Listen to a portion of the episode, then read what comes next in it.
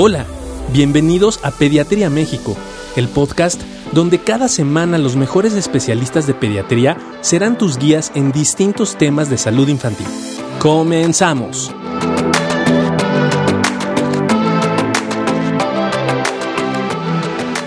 Hola, ¿cómo están? Muy buenos días.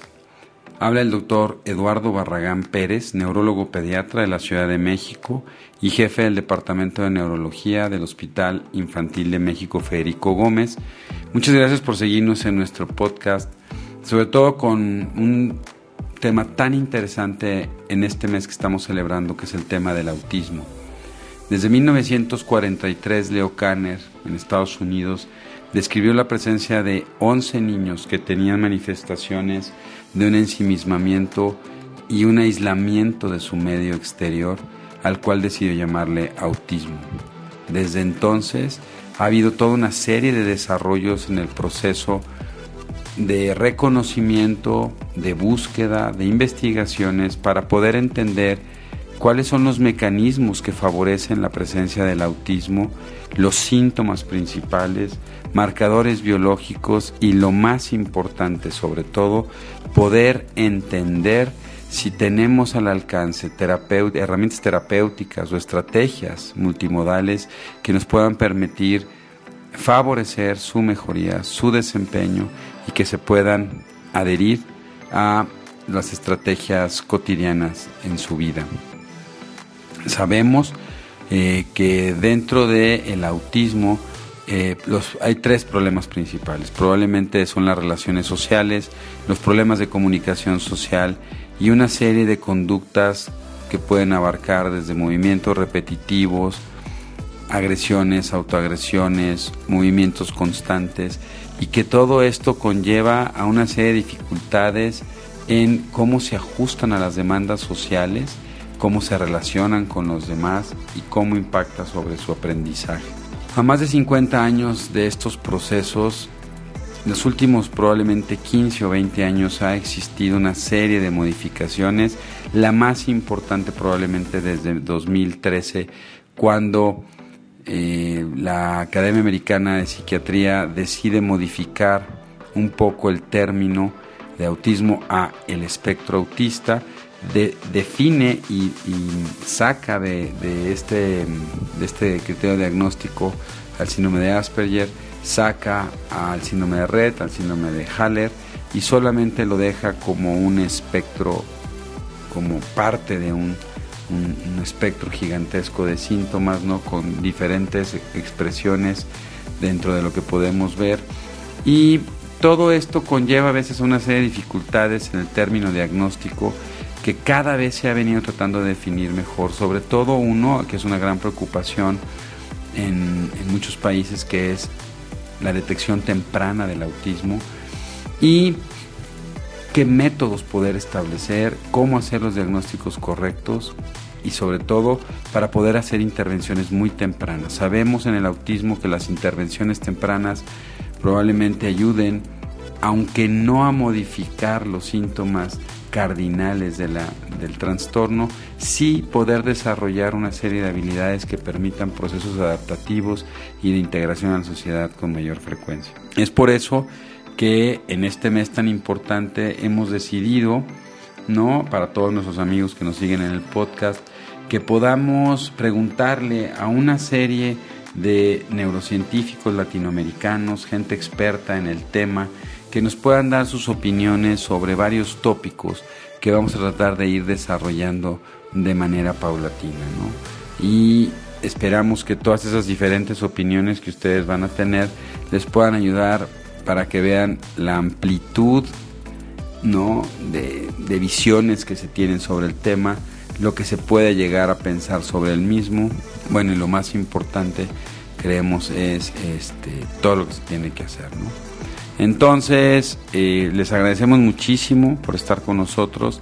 Esperamos que les guste muchísimo em, cada una de las respuestas y que con todo esto podamos mejorar la situación de nuestros niños con autismo, que podamos hacer intervenciones muy tempranas y que sobre eso podamos establecer una mejoría en la calidad de vida de nuestros pacientes desde un punto de vista muy latinoamericano. Bueno, Comenzamos. Muchísimas gracias por estar con nosotros.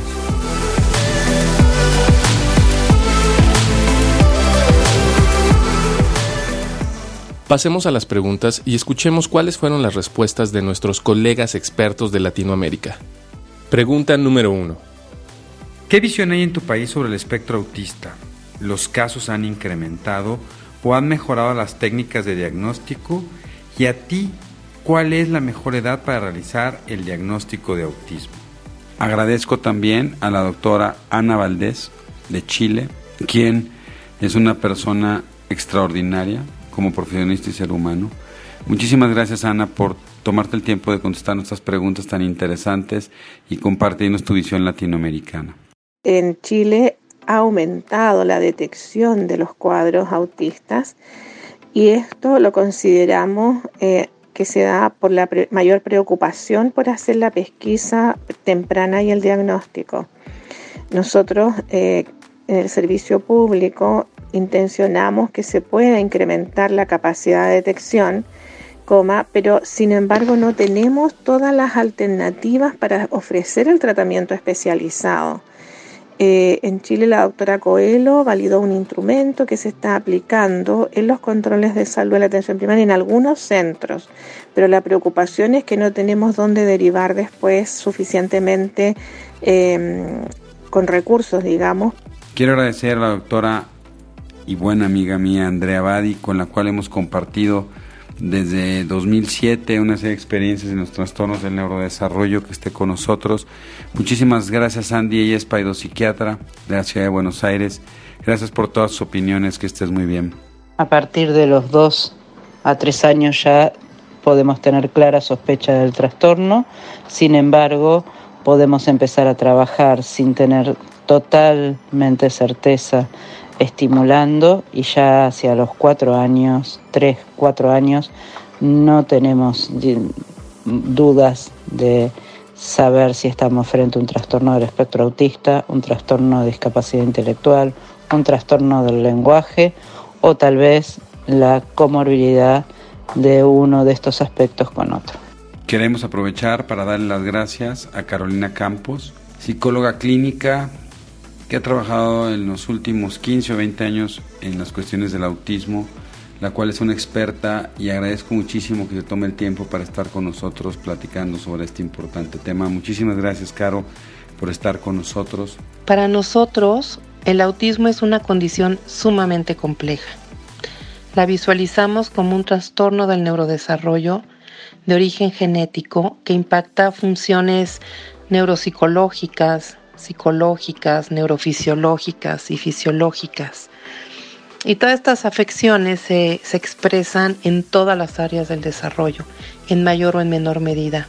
Pero básicamente observamos alteraciones importantes en el área de la integración social y relacional, en el área de la comunicación verbal y no verbal.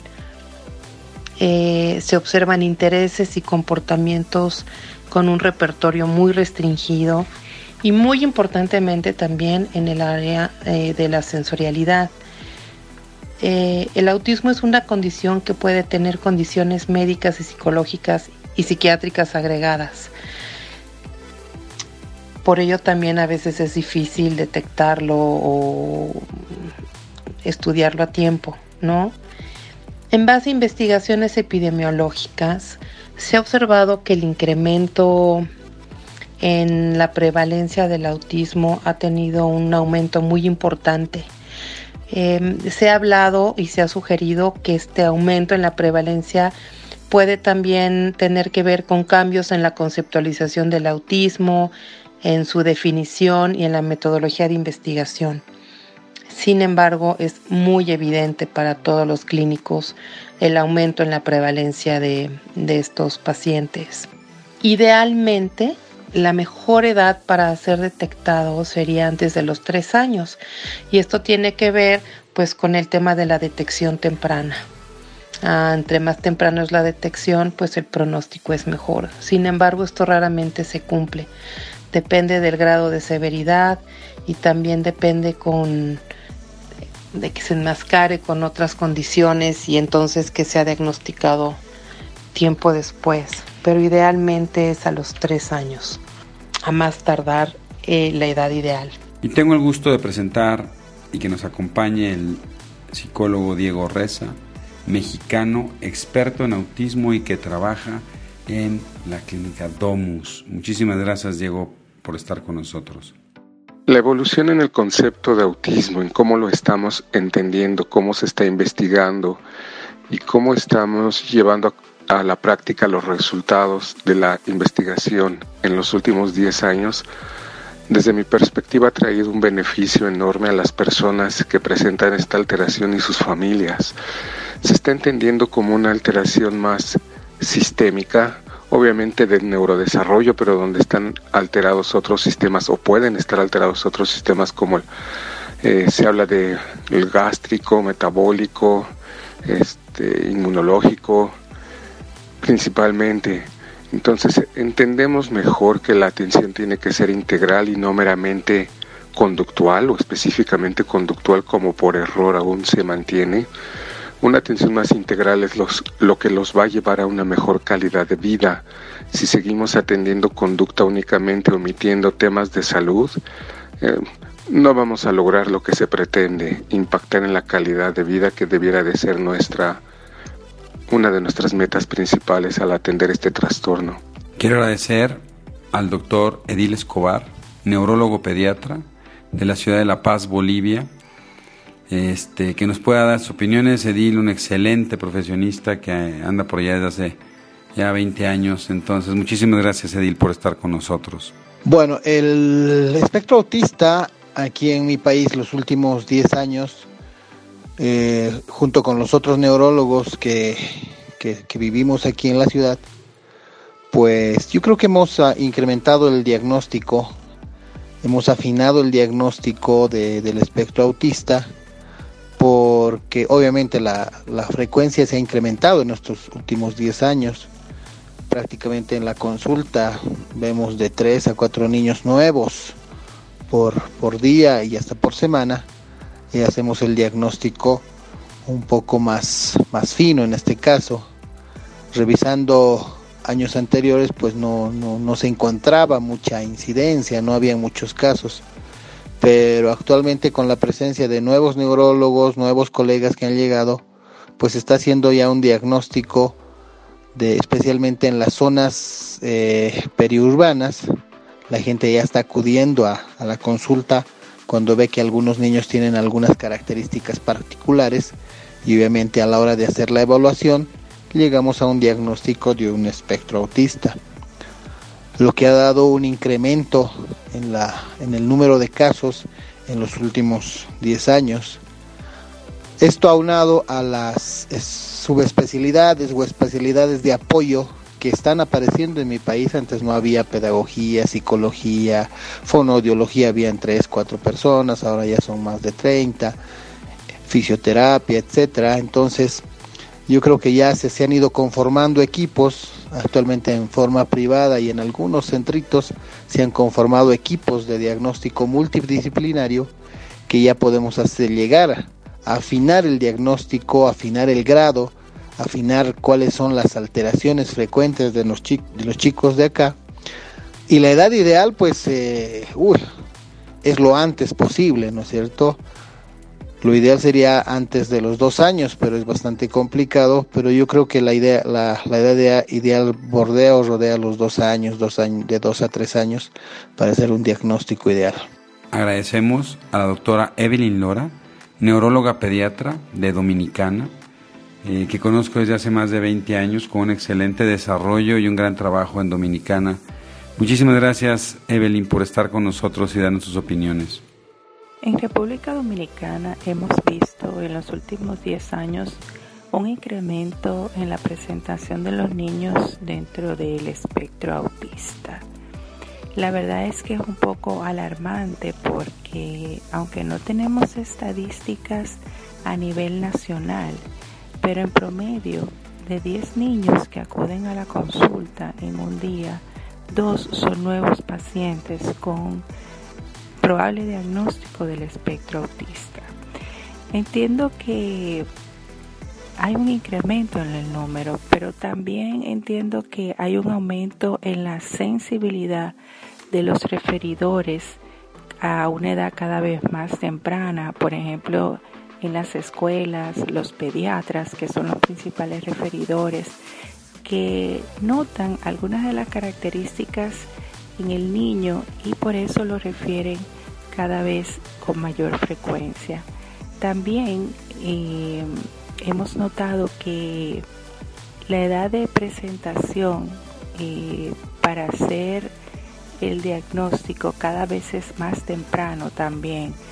Alrededor ya de los dos años, niños que no tienen un buen lenguaje, un lenguaje adecuado, que no se comunican como debe ser con sus compañeros, no tienen relaciones interpersonales con sus pares o incluso con sus cuidadores, son de los signos primeros de alarma que se han detectado para la presentación de los niños dentro del espectro autista y que hace que cada vez los podamos diagnosticar más temprano. Nos acompaña el doctor Francisco de la Peña, psiquiatra de niños y de adolescentes, un gran maestro y que tenemos el gusto de que comparta sus opiniones con nosotros. Muchísimas gracias Paco por estar con nosotros. Es evidente que a lo largo de América Latina y en el mundo en general se ha incrementado el reconocimiento de los trastornos del espectro autista. En particular, puedo decir que se pueden reconocer más fácilmente aquellos eh, pacientes que antes eran considerados subsindromáticos o con manifestaciones que no son las del autismo clásico. Eh, también existen nuevas herramientas para el reconocimiento de los trastornos del espectro autistas, incluyendo dentro de ellas el KIDI-SATS-PL en su versión 5. Tengo el gusto de presentarles a ustedes al doctor Lázaro Gómez. Él es de La Habana, Cuba, neurofisiólogo que ha trabajado durante mucho tiempo en la estimulación magnética transcraneal y estimulación eléctrica profunda, sobre todo en niños con problemas de lenguaje y de autismo. Muchísimas gracias Lázaro por darnos tus opiniones, esperando que estés muy bien. Pienso que en general hoy estamos en mejores condiciones para enfrentar el diagnóstico y también el manejo de pacientes con trastorno del espectro del autismo en comparación con 10 años atrás. No pensamos que exista un verdadero incremento en la incidencia de este trastorno como tal, pero sí una mayor capacidad de los profesionales de la salud, de los maestros, de las familias en sentido general, para identificar las desviaciones del desarrollo normal en los niños. Y esto posibilita, por supuesto, que el profesional de la salud llegue de forma más temprana a la valoración de estos niños y con ello pues lograr un diagnóstico relativamente más temprano. De la misma manera, agradezco muchísimo a la doctora Marion Barkley. Ella es neuróloga pediatra de la ciudad de Panamá y que conozco desde hace varios años. Excelente profesionista. Agradezco muchísimo tu punto de vista desde la ciudad de Panamá. En relación a la capacidad de diagnóstico, Considero que en los últimos años eh, hemos tenido dos fenómenos. Uno, el mejoramiento de la sospecha clínica eh, dada por los padres, los familiares, los cuidadores, los maestros que ven estas características que, llaman clínicas que llaman la atención para considerar un trastorno del desarrollo y adicionalmente un aumento en el número de casos. En nuestra experiencia podríamos estar hablando de entre 4 y 5 niños nuevos por semana en el hospital institucional, donde somos un centro de referencia. Em, estas características y estas evaluaciones las estamos logrando hacer a partir del año y medio a los dos años, que me parece a mí que es una edad bastante provechosa y beneficiosa tanto para el niño como para su familia, eh, dado que nos permite hacer intervenciones muy tempranas. Sin embargo, aún el común de los casos los estamos diagnosticando entre los 3 y los 4 a 5 años una vez han iniciado el periodo escolar o preescolar en todo caso. De nuevo, agradezco a mi amiga y neuróloga pediatra, la doctora Miriam Velarde. La doctora es de Perú y ella es una gran profesionista encargada de muchos proyectos en esta bella ciudad de Lima y agradezco muchísimo por estar con nosotros y que nos hayas dado tus comentarios. En mi país el desarrollo del diagnóstico y de la condición del trastorno del espectro autista ha avanzado mucho, muchísimo. Es más que tiene leyes que lo protegen, documentos técnicos, que acaba de salir uno en este mes de abril, y las técnicas de diagnóstico que tenemos, sobre todo lo más importante es la clínica. Y mientras más temprano hagamos un diagnóstico que puede ser presuntivo y comencemos con las terapias adecuadas, va a ser mejor para el niño. Tenemos el gusto también de que nos acompañe el doctor Orlando Carreño, neurólogo pediatra de la ciudad de Medellín, Colombia, experto y con el cual hemos compartido durante muchos años temas del neurodesarrollo y que en esta ocasión esté con nosotros dándonos sus valiosas opiniones acerca del autismo. Muchas gracias Orlando. Realmente sí ha mejorado bastante, por lo menos en, nuestro medio, el diagnóstico del autismo, eh, debido a varios eh, factores importantes. El primero es que en el año 2015 el Ministerio de Salud eh, Pública en Colombia implementó y publicó un protocolo de, atención para la población con trastorno del espectro autista y permitió unificar así de esta manera criterios eh, para una más fácil eh, caracterización. El ministerio en su protocolo se acoge a los criterios del DSM5 y pues básicamente eh, estos son los que se están manejando actualmente.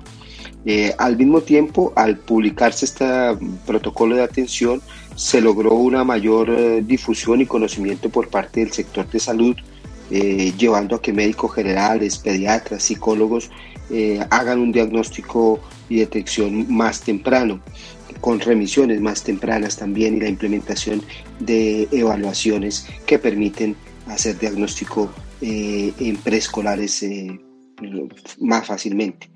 la edad de, más fácil diagnóstico, pues obviamente eh, es la edad eh, preescolar, eh, pero deberíamos poder hacer diagnósticos mucho más tempranos, los primeros dos, tres años, teniendo en cuenta que pueden confundirse sin duda con otras alteraciones del, del procesamiento sensorial pero mm, permite hacer por lo menos una impresión diagnóstica temprana y, un seguimiento juicioso de cada caso en particular.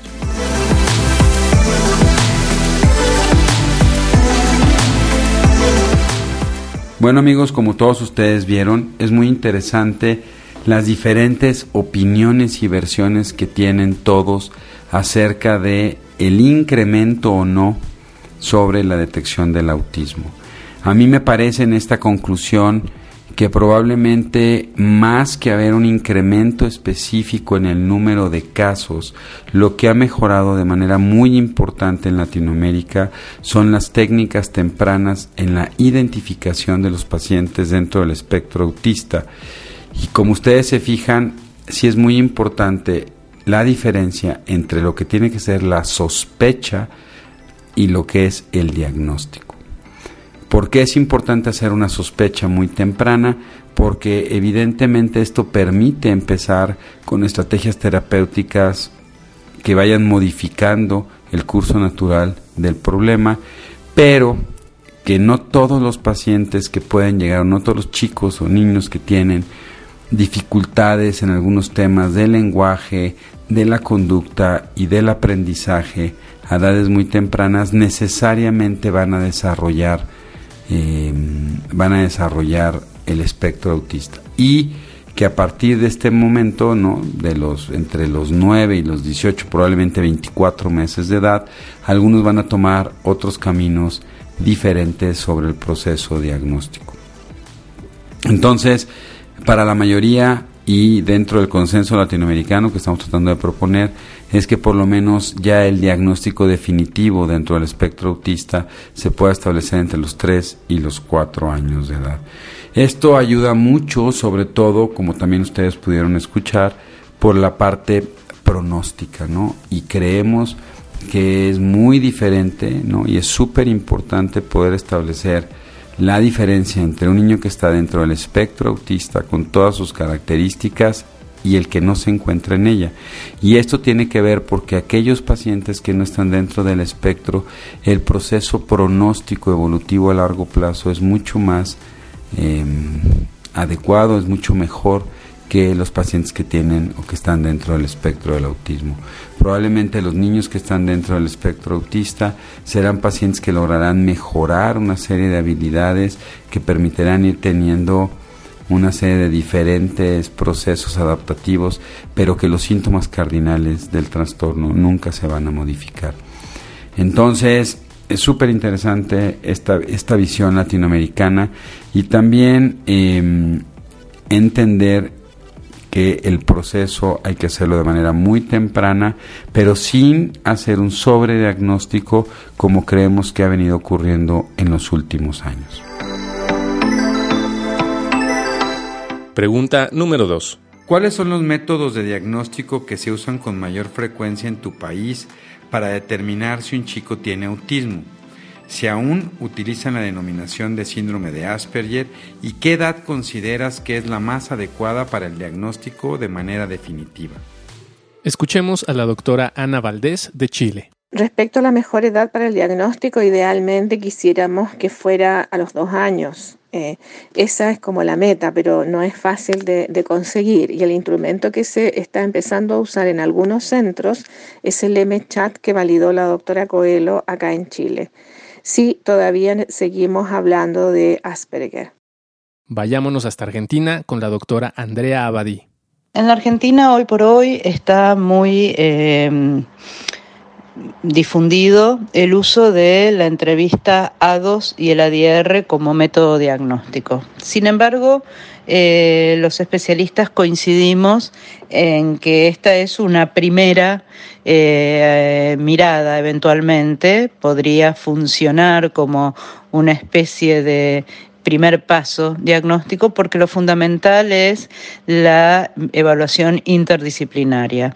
Eh, en general lo que se hace son evaluaciones de lenguaje, de línea neurolingüística, se utilizan escalas adaptativas tipo Baineland, porque lo que se busca es no solo chequear si realmente estamos frente a un autismo, sino eh, hacer el diagnóstico diferencial de los trastornos del lenguaje severos y de la discapacidad intelectual.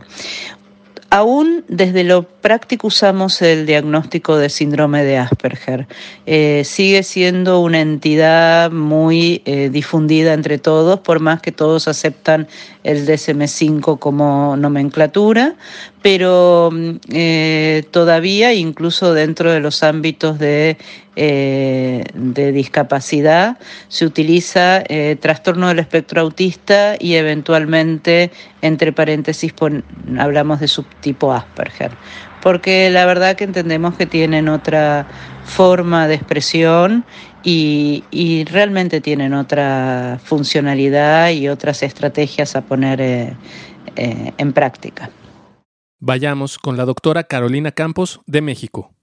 Realizamos una, un, proceso de evaluación que, bueno, claramente depende tanto del nivel del autismo como de la edad del, del paciente que se va a evaluar. Pero básicamente se hace primero un diagnóstico clínico para asegurarnos de que el paciente presenta autismo y una vez que se ha hecho este diagnóstico, entonces seguimos al diagnóstico pues del funcionamiento de cómo se manifiesta en este paciente en específico el autismo. Y aquí pues utilizamos pruebas psicoeducativas, neuropsicológicas y pruebas especialmente diseñadas para, para evaluar trastornos del espectro autista. Y dependiendo de cómo vayamos nosotros evaluando al paciente, es que se decide referir evaluación neurológica posterior al término de la evaluación inicial o si paralelo a esta evaluación clínica y psicoeducativa también se pide una evaluación neurológica. Nosotros, em, bueno, trabajamos con el criterio diagnóstico establecido por el DSM-5 para estar homologados pues con todos los colegas de México y del extranjero. Sin embargo, aún utilizamos em, el término de síndrome de Asperger. Por alguna razón a los pacientes y a sus padres y a sus familiares les resulta un término mucho más clarificador que hablar de nivel 1 de autismo, ¿no? Entonces, eh, lo que hacemos es siempre homologarlo, es nivel 1 de autismo, eh, lo que antes se llamaba síndrome de Asperger. Eh, para poder tener un diagnóstico de manera definitiva, en la mayoría de los casos hemos visto que a partir de los 5 años es la edad en la que ya se puede dar el diagnóstico definitivo o en casos posteriores donde se hubiera podido haber dado. También de México, el doctor Diego Reza. Asimismo, esta evolución en los últimos 10 años nos ha permitido entender que tenemos que incluir a la familia porque son la casa de los padres, son eh, detonantes o condicionantes principales para el desarrollo de la relación social, de los procesos comunicativos con carácter social, que es la esencia de la alteración del TEA. Son las deficiencias que los manuales de diagnóstico y la investigación nos muestran como déficits principales, déficits en la relación social y en la comunicación social. Entonces, en, en la última década esto ha venido aumentando su relevancia, su comprensión y por lo tanto estamos obligados a atenderlo. Vayamos hasta Bolivia con el doctor Edil Escobar. Bueno, mi país está en vías de desarrollo. Como te decía anteriormente, recién se están conformando algunos equipos, se están abriendo centritos pequeños algunos particulares a bajo costo y otros pues eh, con costos un poco más elevados, donde sí han llegado eh, ya personal especialidad, especializado y los métodos de diagnóstico básicamente son los clínicos. en algunos casos pues utilizamos, como todos ya saben, el electroencefalograma para descartar eh, alguna alteración que nos ayude a explicar tal vez una ausencia, un trastorno agresivo, trastornos de conducta muy severos. Y la resonancia magnética, que sí contamos en el país, hay actualmente cuatro equipos de resonancia. Y bueno, pues que lo utilizamos cuando, cuando hay alguna regresión o algo así asociado a esto, ¿no? Por otro lado, este, sí, todavía algunos equipos sí estamos utilizando el, el, el el nombre de síndrome de Asperger aún. Hay varios chicos que ya están entre los 17 y 18 años que, se sigue manejando aún este, este término. Y bueno, pues estamos a, esperamos poder reunirnos o hacer algunos cursos para ir modificando o entrando a las clasificaciones nuevas del DSM-5 que, que, ya está en vigencia. Y bueno, pues eh, como te decía, la, edad ideal de dos a tres años es lo, máximo que podría ser para hacer un diagnóstico definitivo de espectro autista. Escuchemos a la doctora Evelyn Lora de República Dominicana. Nosotros utilizamos el DSM5 para hacer la clasificación y diagnóstico del trastorno del espectro autista, por lo que ya el síndrome de Asperger no se usa en esta nueva clasificación pero todavía existen algunas personas que siguen llamándolo autismo, de alto rendimiento o también trastorno del síndrome de Asperger, pero cada vez se está utilizando menos. El diagnóstico del espectro autista es un diagnóstico eminentemente clínico por las manifestaciones clínicas que presenta el paciente, las características que tiene el niño, las estereotipias. Nos ayudamos de la evaluación neuropsicológica y dentro de ellas una de las pruebas que más utilizamos y que más nos ayuda para poder hacer acercarnos un poquito más al diagnóstico es la prueba de ADOS, sobre todo el ADOS 2. Vamos de regreso a México con el doctor Francisco de la Peña. La recomendación para el diagnóstico debe de ser temprana durante los primeros años de la vida, posiblemente dentro de antes de los primeros dos o tres años de vida, incluso puede hacerse en muchas ocasiones antes. la clasificación tanto del Manual Diagnóstico y Estadístico para los Trastornos Mentales, el DSM-5, así como la Clasificación Internacional de Enfermedades en su onceava edición, reconocen ahora como trastornos del espectro autista, en donde el síndrome de Asperger, el síndrome de Red, el trastorno desintegrativo y otros han quedado fuera y se entiende mejor bajo un constructo de la dimensión. Ahora escuchemos al doctor Lázaro Gómez de la isla de Cuba. El diagnóstico del trastorno del espectro del autismo es una definición a la cual se debe llegar mediante un trabajo interdisciplinario y multidisciplinario. Debido a la seriedad que entraña este procedimiento, pues lo ideal es contar con una guía que establezca determinados criterios como los establecidos o los descritos en el DSM-5 en la actualidad.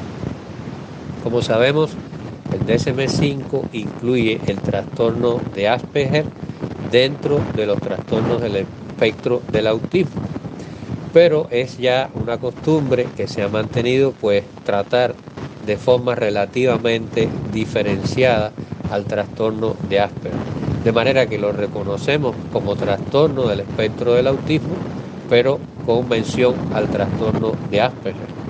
A este diagnóstico de forma más específica se puede llegar entre los 7 y los 8 años según nuestra experiencia.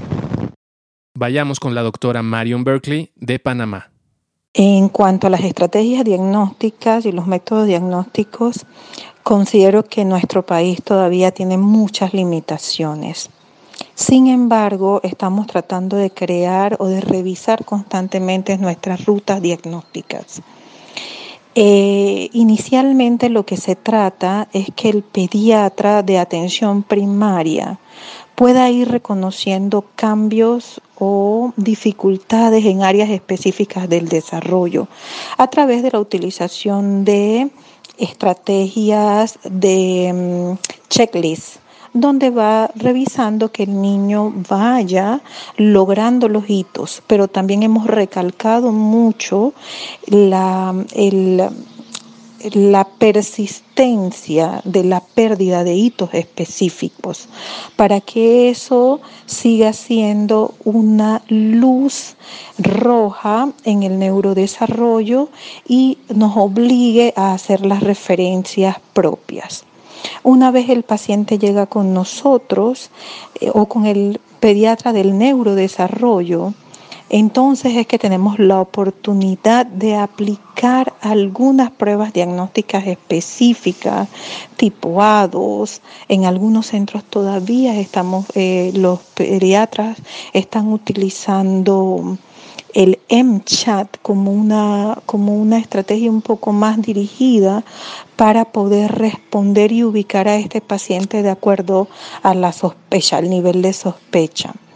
Eh, no todos los pacientes lo podemos aplicar las pruebas o no todos los pacientes se les llega a aplicar las pruebas. Todavía trabajamos mucho con la sospecha clínica, el interrogatorio y la historia que nos ayuda mucho a orientar y de acuerdo a las capacidades entonces se puede solicitar la realización de pruebas específicas adicionales. Sin embargo con muchas limitaciones. Definitivamente estamos usando la nomenclatura trastorno del espectro autista y hemos dejado de lado esto de diagnósticos o, clasificaciones como el síndrome de Asperger. Idealmente estamos aplicando las pruebas mm, en los niños mayores de dos años porque realmente es la edad a la que nos están llegando. Y cuando no es posible lograrlo, realmente lo estamos logrando entre los 3 y los 4 años completarlas. Escuchemos la opinión de la doctora Miriam Velarde de Perú. Siempre debe primar la clínica y la experiencia del examinador para el diagnóstico, pero está, por ejemplo, en los médicos de primer nivel de atención el MCHAT como un cuestionario mm, que es gratuito y que es bastante sencillo de aplicar. Claro que también está otro tipo como por ejemplo la prueba de la 2.2 o el ADIR, mm, pero nos basamos sobre todo en los criterios de la DSM5. Sí, acá se sigue todavía usando la denominación del síndrome de Asperger porque es más fácil así explicarle a estos niños y los papás.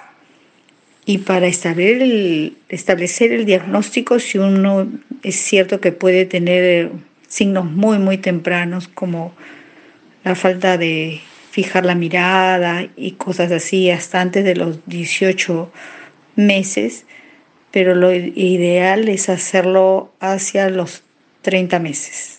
Y por último, de Colombia, el doctor Orlando Carreño. Al publicar en el 2015 el Ministerio de Salud y Protección Social el protocolo de manejo de población con trastorno espectro autista, eh, que como lo dije se basa principalmente en los criterios del DSM-5, eh, se definió como eh, pilar del diagnóstico la entrevista clínica por parte de eh, médico neuropediatra, psiquiatra infantil o pediatra entrenado eh, en, el, diagnóstico del trastorno espectro autista. Con esto, obviamente, eh, se define que el criterio principal es clínico y las evaluaciones de apoyo con grupo interdisciplinario que se debe implementar en, en, la mayoría de los casos, apoyándonos de otras áreas como psicología, fonoaudiología, eh, el, ministerio se acoge a los criterios, como decía, el DSM-4 y en algunos casos se complementa con escalas eh, como el MCHAT, el QCHAT, eh, el CARS, que ayudan a tamizar algunos otros síntomas. al seguir el, protocolo del ministerio, pues desaparece el término de síndrome de Asperger, ya no se utiliza y pasamos a, hablar de trastorno del espectro autista con sus diferentes niveles de complejidad y el síndrome del de Asperger quedaría entonces en el nivel 1 del trastorno del espectro autista.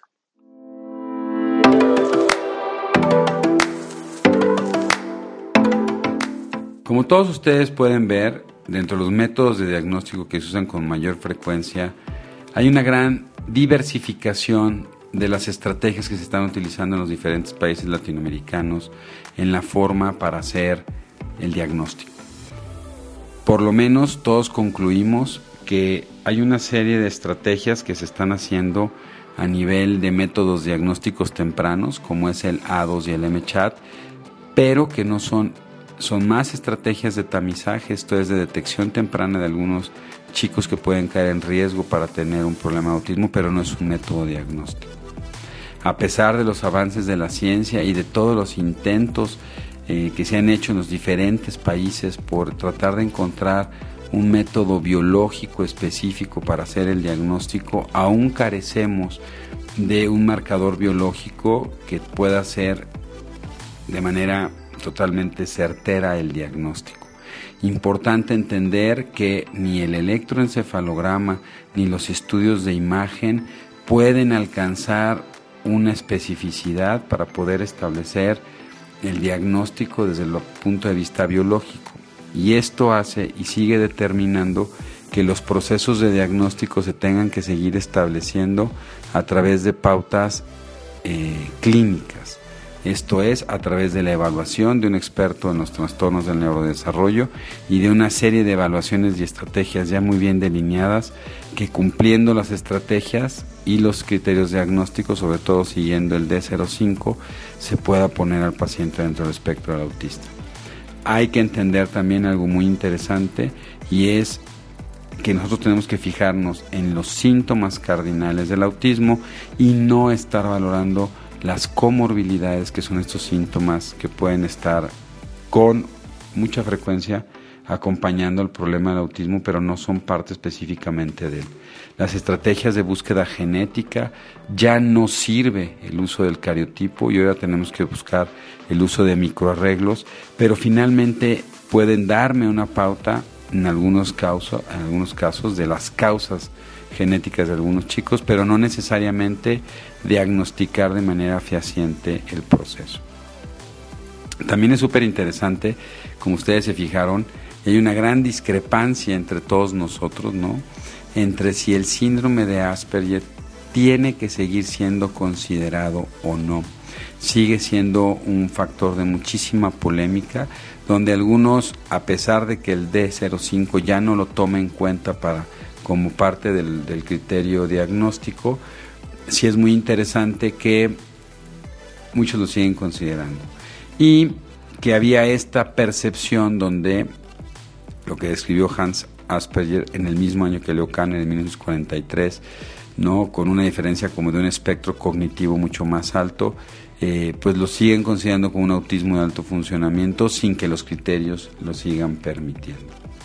Y entonces, eh, pues esto consideramos que es sumamente importante. Sobre todo, una de las pautas que es interesante comentar y decir es, ¿qué pasa para estos pacientes que antes de 2003 habían sido diagnosticados con síndrome de Asperger y que hoy ya no están dentro de la clasificación? Y normalmente nosotros consideramos que estos chicos, la gran mayoría, no están dentro del espectro del autismo, sino están dentro de los problemas del desarrollo del lenguaje y de ciertas habilidades del lenguaje no verbales, como es un pensamiento poco flexible, ¿no? muy rígido, pero al que al final del camino pueden lograr desarrollar herramientas y al tener habilidades cognitivas poder establecer patrones de adaptación eh, a la vida cotidiana mucho mejores. Los pronósticos de los pacientes con síndrome de Asperger o con problemas del trastorno pragmático del lenguaje, definitivamente, aunque tendrán algunas características de la personalidad, hoy sabemos que pueden alcanzar perfectamente eh, desarrollos o evaluaciones muy interesantes en su vida cotidiana.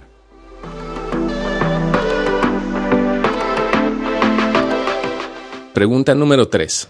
En niños con autismo, ¿Cuáles son las estrategias terapéuticas de inicio y en qué momento podemos observar avances de conducta y lenguaje?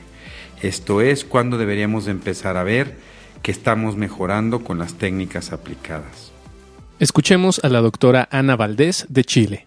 Las primeras estrategias terapéuticas están dirigidas a, hacer primero un diagnóstico preciso, descartar eh, todo lo que es patologías eh, metabólicas y otras, y las intervenciones básicamente son la integración a escuelas de lenguaje y a equipos multiprofesionales en los centros especializados. El tiempo para esperar respuesta es bastante relativo, pero lo que se intenciona es hacer un seguimiento y un acompañamiento a largo plazo con este niño por equipos competentes. Vayámonos hasta Argentina con la doctora Andrea Abadí.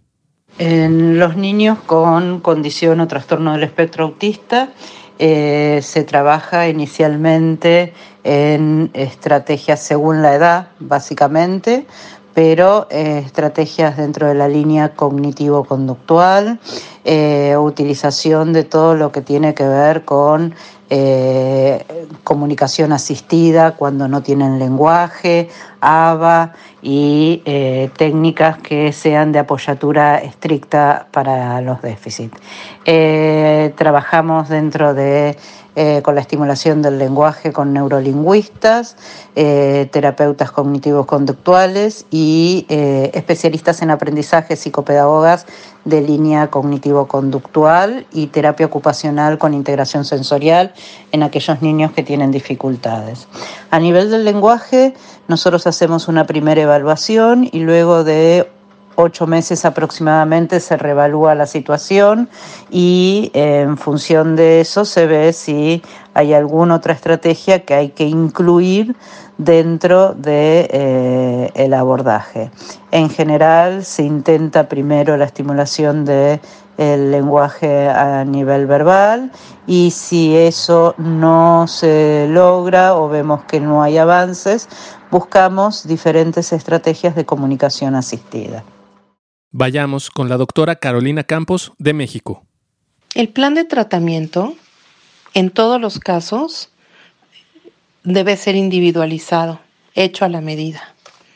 Evidentemente depende las estrategias terapéuticas y el plan de tratamiento de la edad de inicio del tratamiento, así como del nivel de autismo, ¿no? Como todo lo que se ha mencionado anteriormente. Eh, es esencial hacer dentro del esquema interdisciplinario un abordaje con el medio ambiente, que es un abordaje psicoeducativo. Por medio ambiente son padres, familiares cercanos, escuela y todo aquel que esté cercano a la persona. También se trabaja frecuentemente con análisis conductual aplicado en mayor o en menor medida, dependiendo del tipo de conductas que esté presentando la persona y depende también del origen de la conducta, ¿no? Eh, puede trabajarse también dependiendo de, del plan eh, individualizado, eh, una terapia de comunicación y de lenguaje, también una terapia emocional en pacientes de alto nivel de funcionamiento. La terapia de integración sensorial también es fundamental y en muchos casos la intervención farmacológica. Eh, sí es importante recalcar que el tratamiento debe ser interdisciplinario y si somos muy afortunados, este tratamiento va a ir moviéndose de acuerdo a cómo vaya evolucionando el paciente. El manejo conductual es un poco más sencillo y pueden verse mejoras Em, pues rápidamente, ¿no? En meses, muchas veces.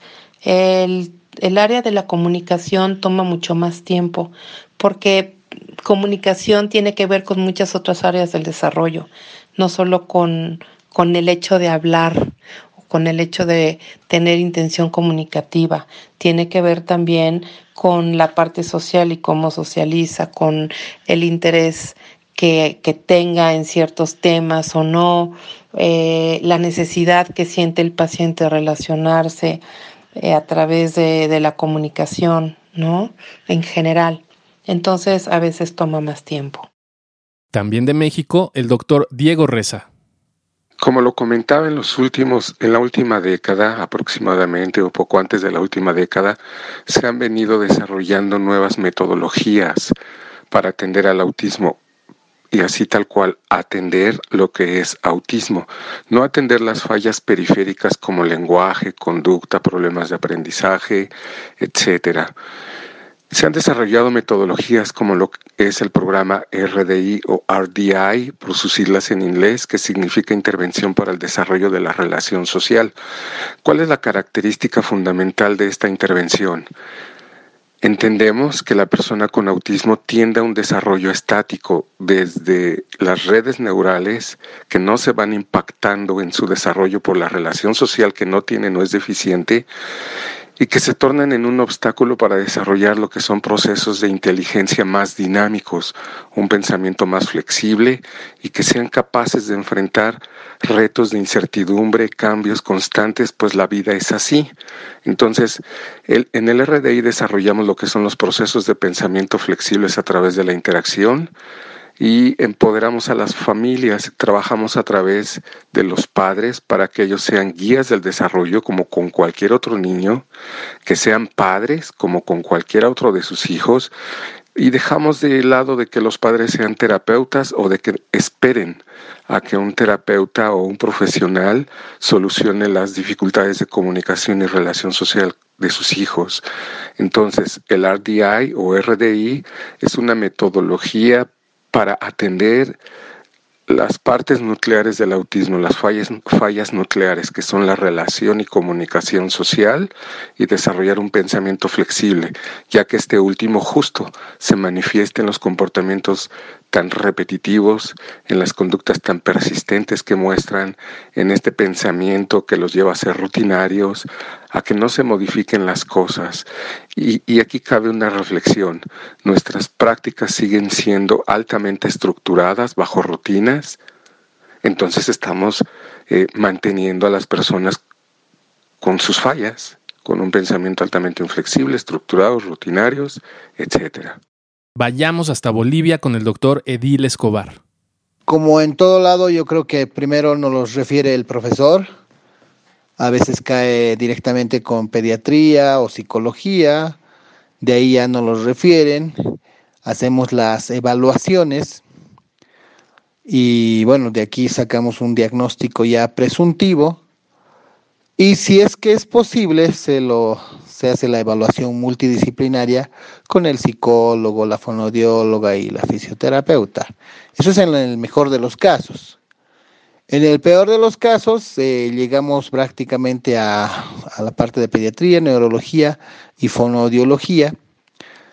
Y bueno, pues esa es, esa es nuestra situación actual. No, no todos los niños pueden, pueden, pueden costear un tratamiento multidisciplinario los centritos, como te decía, ya están llenos, están rebalsando. Y bueno, pues la, el tratamiento inicial va basado en las terapias aquí en mi país. Se ha estado manejando de manera alternativa por algunos pediatras, algunos colegas, algunas dietas, eh, el omega 3 que aparentemente tiene cierto impacto en estos chicos. Y obviamente pues eh, la parte de neurología manejamos eh, antipsicóticos, eh, de, tratamientos para la hiperactividad, pero eh, como ustedes saben, eso es en casos muy, muy particulares, ¿no? En cuanto a la a los avances que hemos tenido, pues mi experiencia con los chicos que vemos aquí en la en el seguro social, que sí son bastantes, una vez hecho el diagnóstico, la mejoría la vemos casi a los seis meses, al año de edad, donde ya empiezan a mejorar cierto tipo de conductas y empiezan a tener una mejoría en el lenguaje, pero te estoy hablando de un 30, 40% de, de todos los chicos. Un 60% pues es muy irregular su, su evolución y siempre me he hecho una pregunta, ¿no? ¿Por, ¿Por, qué algunos mejoran mucho y algunos mejoran nada? eh, si es que les, eh, y, y, y, les estamos haciendo exactamente lo mismo a ambos grupos.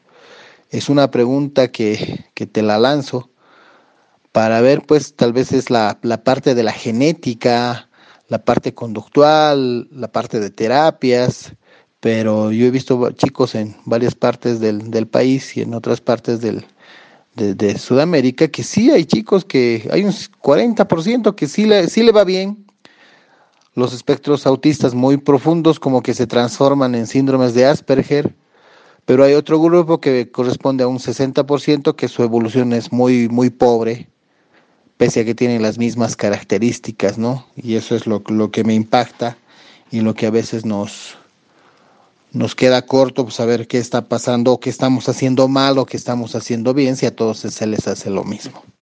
Escuchemos a la doctora Evelyn Lora de República Dominicana. Para hacer el diagnóstico definitivo, entiendo que debemos esperar hasta los tres años. Ya desde una edad temprana podemos identificar los síntomas, como ya hemos mencionado, y desde temprana edad empezar lo que son las terapias de estimulación. Utilizamos mucho eh, la estimulación temprana en niños por debajo de los dos años. Cuando vemos a aquellos niños que no responden por su nombre, que no tienen buen contacto visual, se empieza de inmediato con estimulación temprana. Y si tienen alteraciones del lenguaje, pues igual se inicia a una edad más temprana también lo que es la terapia del lenguaje. También nos ayudamos mucho de lo que son las terapias de socialización a través de lo que es la terapia de juego para ayudar al niño a modificar su conducta. Si en dado caso el niño presenta algún trastorno conductual, pues se agrega también la terapia de conducta. Todo va a depender de la sintomatología que presenta el niño al momento de hacer el diagnóstico o de tener la primera impresión diagnóstica y en base a eso es que empezamos a utilizar las herramientas que tenemos de terapia para poder ayudarlos. Vamos de regreso a México con el doctor Francisco de la Peña. Las estrategias terapéuticas deben de ser multimodales, tanto psicosociales como farmacológicas, en donde se incluya estimulación de las áreas específicas del desarrollo comprometido ya sea el lenguaje, la socialización o la conducta. Depende del, del, tipo de intervención, depende del paciente, los tiempos en que se pueden evaluar las respuestas. Ahora escuchemos al doctor Lázaro Gómez de la isla de Cuba. La estrategia terapéutica en el trabajo con los trastornos del espectro del autismo requiere de trabajo mancomunado, interdisciplinario y multidisciplinario de varios especialistas.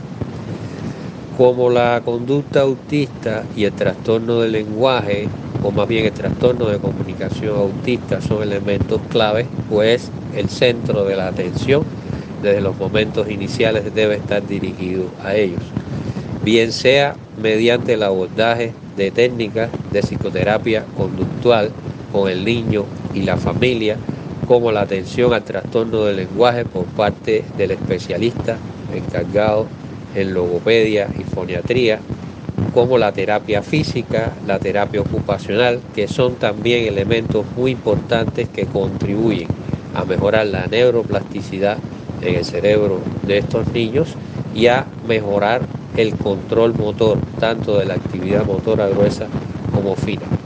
Por último, la terapia farmacológica pues apoya el proceso en todos estos elementos que desde el punto de vista integral participan en el enfoque o en la estrategia terapéutica de los niños con trastornos del espectro del autismo.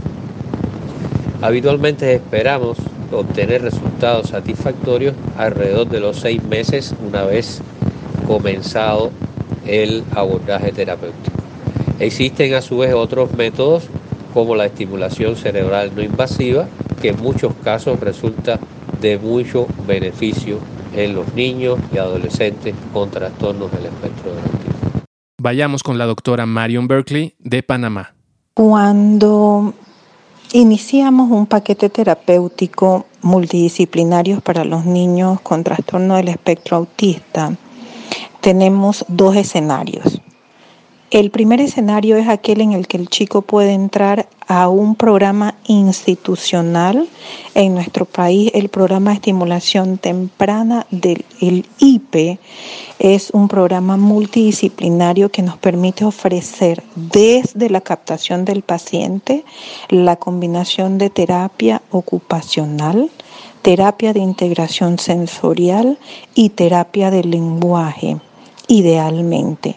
Y de acuerdo a la evolución del paciente se podrían agregar otro tipo de estrategias como apoyo psicológico para la modificación de la conducta, trabajo social para el apoyo en algunas situaciones socioculturales, em, terapia... Mm, esto, equinoterapia o algunas terapias adicionales. Sin embargo, cuando el paciente no tiene la capacidad de acceder a este tipo de programas multidisciplinarios, la combinación de sus terapias iniciales depende de sus características clínicas o de sus dificultades propiamente dichas. En ese sentido, las combinaciones más frecuentes son terapia ocupacional y terapia del lenguaje versus terapia de modificación de conducta y terapia del lenguaje más o menos terapia ocupacional.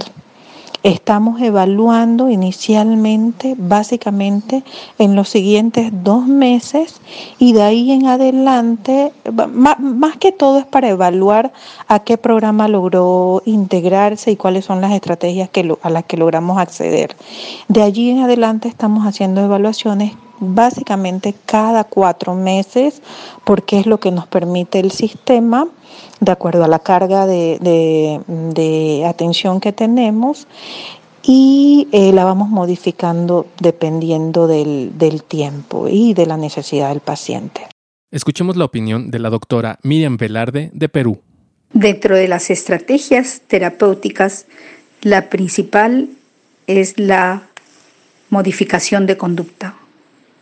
También está la integración sensorial y la estimulación del lenguaje.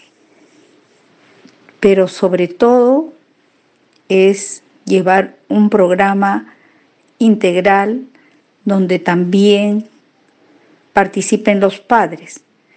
Y más o menos necesitamos unos ocho meses a un año para poder ir viendo los avances. Y por último, de Colombia, el doctor Orlando Carreño. Los métodos de intervención propuestos eh, por, nuestro grupo eh, se orientan al manejo interdisciplinario eh, organizado en tres, en tres frentes.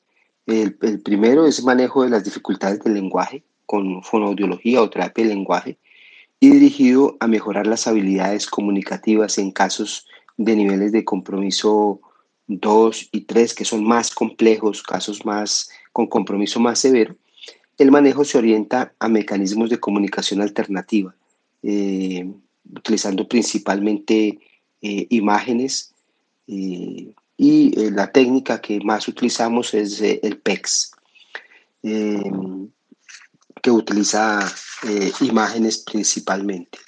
Las dificultades comportamentales se trabajan con, eh, a través del apoyo de psicología, con técnica de terapia cognitivo-conductual, eh, trabajando estrategias de manejo conductual, principalmente entrenando a los padres y familiares y a maestros. Eh, por supuesto que el, compromiso y la participación de la familia y de los maestros en este, en este proceso es muy importante. Eh, para, tanto para manejar al niño en el ambiente social y familiar como a nivel eh, del aula, eh, dentro del aula. Actualmente se trabaja con terapia ocupacional con énfasis en técnicas de integración sensorial para abordar los desórdenes del procesamiento sensorial que en la clínica son fáciles de, identificar y que se convierten en obstáculos importantes en el proceso de socialización y ajuste eh, al entorno. Todo el equipo con el apoyo de, sus médicos tratantes, eh, quienes definirán la pertinencia de manejo farmacológico según la necesidad y la comorbilidad del niño.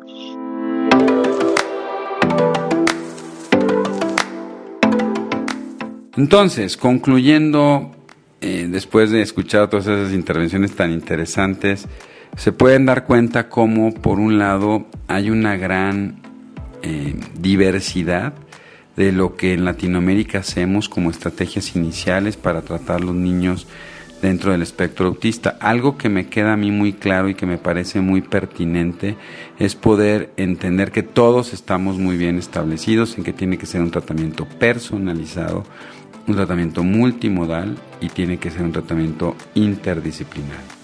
Eso es súper importante. Entonces, em, aquí lo que tenemos que ver es, independientemente de las estrategias que se tienen que dar sobre los puntos cardinales del autismo, que son estas conductas restringidas y esta incapacidad para poderse dar cuenta de su medio, y cómo establecer estrategias para empezarlos a integrar en la vida cotidiana, también se pueden sumar estrategias con, eh, se pueden usar estrategias con terapias para las comorbilidades que puede tener cada uno de estos chicos. Por eso puede haber un niño que esté dentro del espectro autista y que tenga problemas por ejemplo, de la coordinación motriz, entonces recibirá una terapia de motricidad. Otro niño a lo mejor tiene más dificultades en el procesamiento sensorial y este niño entonces empezará, además de su terapia específica, con el trastorno sensorial y así sucesivamente. Definitivamente todos pensamos que las mejores estrategias iniciales son tener un proceso terapéutico asociado donde es muy importante trabajar no solo con el niño, sino poder enseñarle a los papás todas las estrategias conductuales que tienen que establecer para poder trabajar de mucho mejor manera con su hijo. Esto creemos que es fundamental para poder llegar a tener un trabajo terapéutico adecuado. Y em, dependiendo las características de cada uno de los pacientes, las intervenciones dietéticas y farmacológicas que hablaremos un poco posterior, podemos ver que dependiendo mucho de la sintomatología que tiene el paciente, se pueden iniciar. No son específicas para resolver el tema de los síntomas, básicamente se utilizan cuando estos síntomas se han sobrellevado o en ocasiones para poder favorecer alguna estrategia en particular. Por ejemplo, si voy a establecer estrategias donde me interesa mucho captar la atención de mi paciente, puedo apoyar este proceso terapéutico con un tratamiento farmacológico que ayude a mejorar los procesos atencionales y así sucesivamente, ¿no? Entonces, sí la intervención de los padres nos parece fundamental y que sin esta intervención tan específica puede ser realmente muy difícil trabajar con un niño dentro del espectro del autismo. También se tienen que establecer herramientas con el personal o las personas que rodean a nuestro paciente o al chiquito que tiene o que tiene parte, que tiene datos del, del espectro autista, porque definitivamente es un trabajo en conjunto que es fundamental poderlo tener y establecer para poder llegar al final a mejorar y modificar los síntomas principales de nuestros pacientes. La otra situación que es muy importante es entender que dentro de las primeras estrategias que se dan con los pacientes dentro del espectro autista son cuestiones a largo plazo. A veces los padres, igual que los médicos, quisiéramos tener correcciones o modificaciones muy rápidas, pero hay que entender que es un proceso prolongado, es un proceso a largo plazo y que habrá que ir haciendo modificaciones cada determinado tiempo de las estrategias terapéuticas. Y esto es muy, muy importante, lo más importante es el dinamismo que tengo que ir tomando. No puede ser que empiece yo con un pequeño que tiene datos del espectro autista, con problemas motrices y luego más bien tenga problemas de aprendizaje y tendré que irme modificando y estableciéndome a lo largo de todo el proceso de este pequeño.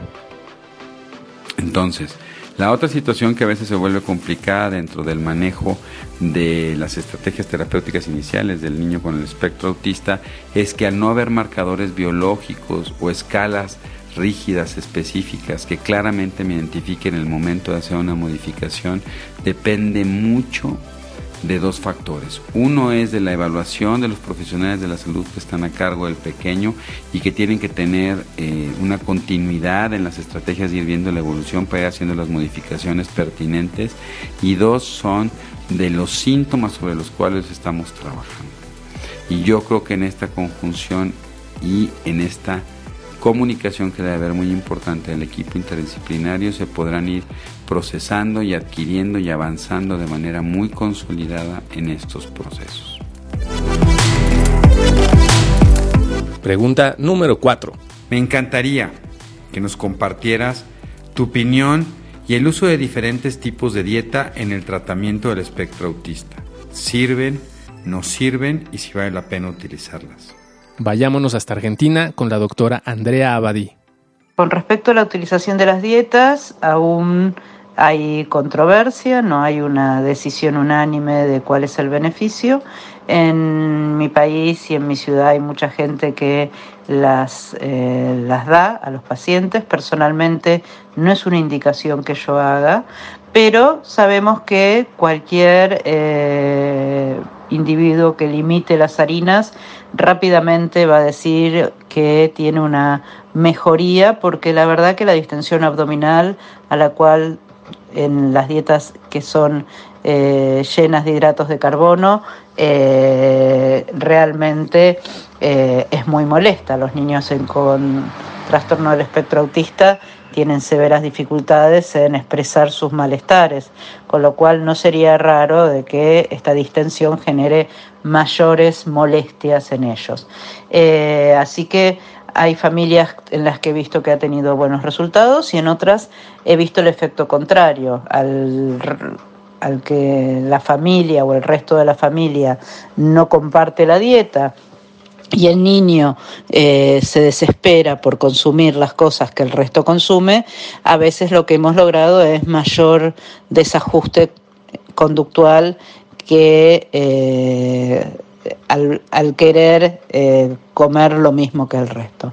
Así que considero que es una indicación personalizada, que hay que buscar la familia que esté dispuesta a hacer un cambio radical, toda la familia de su dieta, y que en esos casos eh, seguramente es beneficioso porque realmente las harinas y los, las sustancias eh, conservantes que hay hoy por hoy en los alimentos no son beneficiosos para nuestro organismo. Nosotros estamos preparados biológicamente para eh, sustancias menos procesadas. Así que en este sentido creo que es dable pensar que tanto un niño con condición del espectro o no podría beneficiarlo. Vayamos con la doctora Carolina Campos de México. A lo largo de los años no hemos observado realmente diferencias significativas con abordajes dietéticos, nutricionales, como algunas personas le llaman, eh, ni con algún tratamiento como muy específico. Hay por ahí algunas eh, corrientes de manejo Em, biológico, parece ser que le llaman, en donde utilizan mucho estos cambios no eh, nutricionales. Este abordaje en realidad nosotros no lo utilizamos como parte del abordaje interdisciplinario.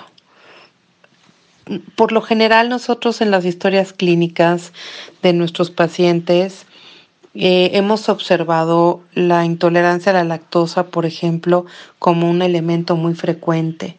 Y a lo mejor algunas intolerancias o situaciones como sensibilidades o alergias a algunos alimentos. Entonces, más bien lo que nosotros hacemos es dejar en manos de los padres y del pediatra o del médico tratante de la persona la decisión de implementar este tipo de cambios. Eh, pues los especialistas en esta área son quienes deberían de tomar la batuta. Si requieren de nuestra asesoría, con muchísimo gusto asesoramos en el tema del autismo y ellos entonces ya tomarán sus decisiones. Nosotros más bien nos ocupamos de que de realizarse cambios en la dieta, estos sean realmente llevados a cabo por un especialista y que sea el especialista quien dé seguimiento a los procesos y nosotros si observamos y si vemos cambios entonces los notificamos y muchas veces son cambios positivos pero otras veces no necesariamente pero en realidad no es un abordaje de inicio que nosotros utilicemos. También de México, el doctor Diego Reza.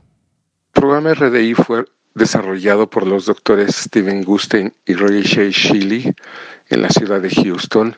Allá está la sede, allá es donde nos formamos como consultores certificados internacionales. Actualmente la red de consultores en el mundo supera los mil consultores.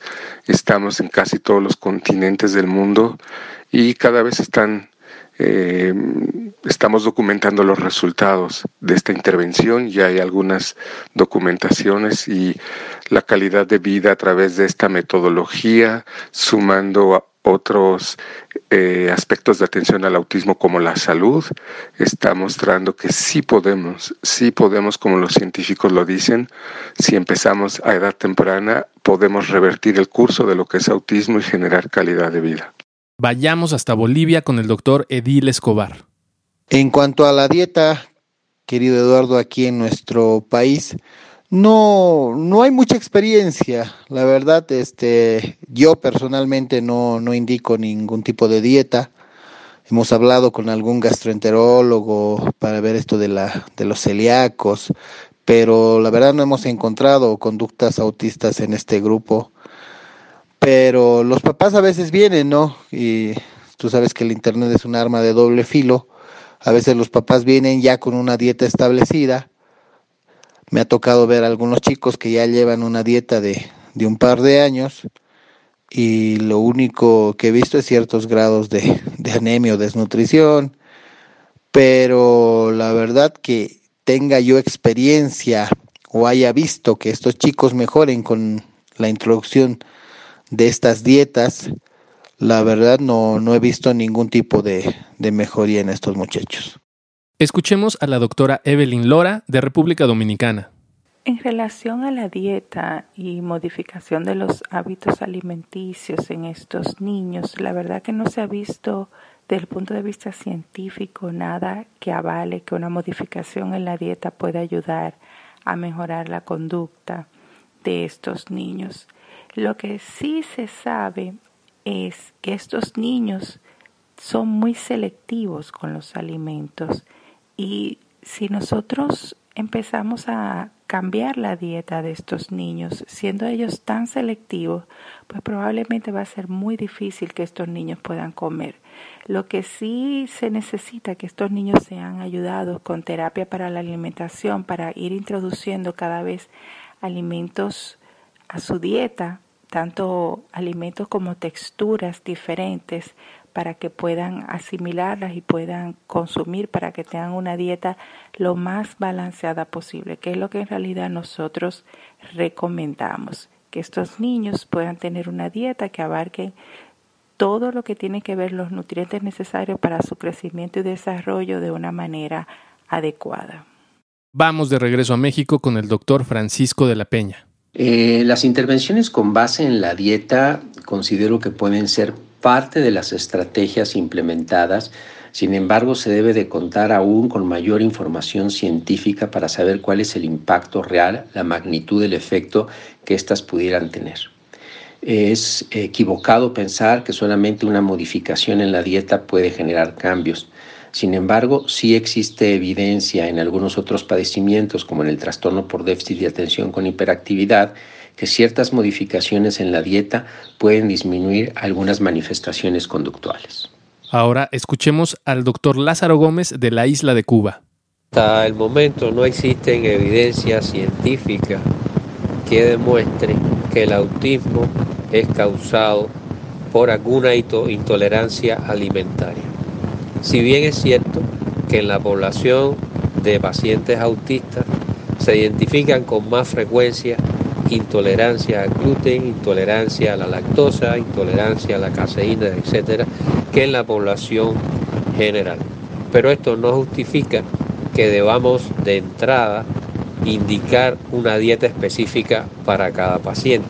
Por supuesto, en aquellos casos en los que se ha identificado alguna de estas intolerancias, resulta muy recomendable establecer una dieta libre de gluten, o libre de lactosa según sea el caso, pues esto influye de forma muy significativa en la evolución de los pacientes, pero solo en esas condiciones, no como regla general.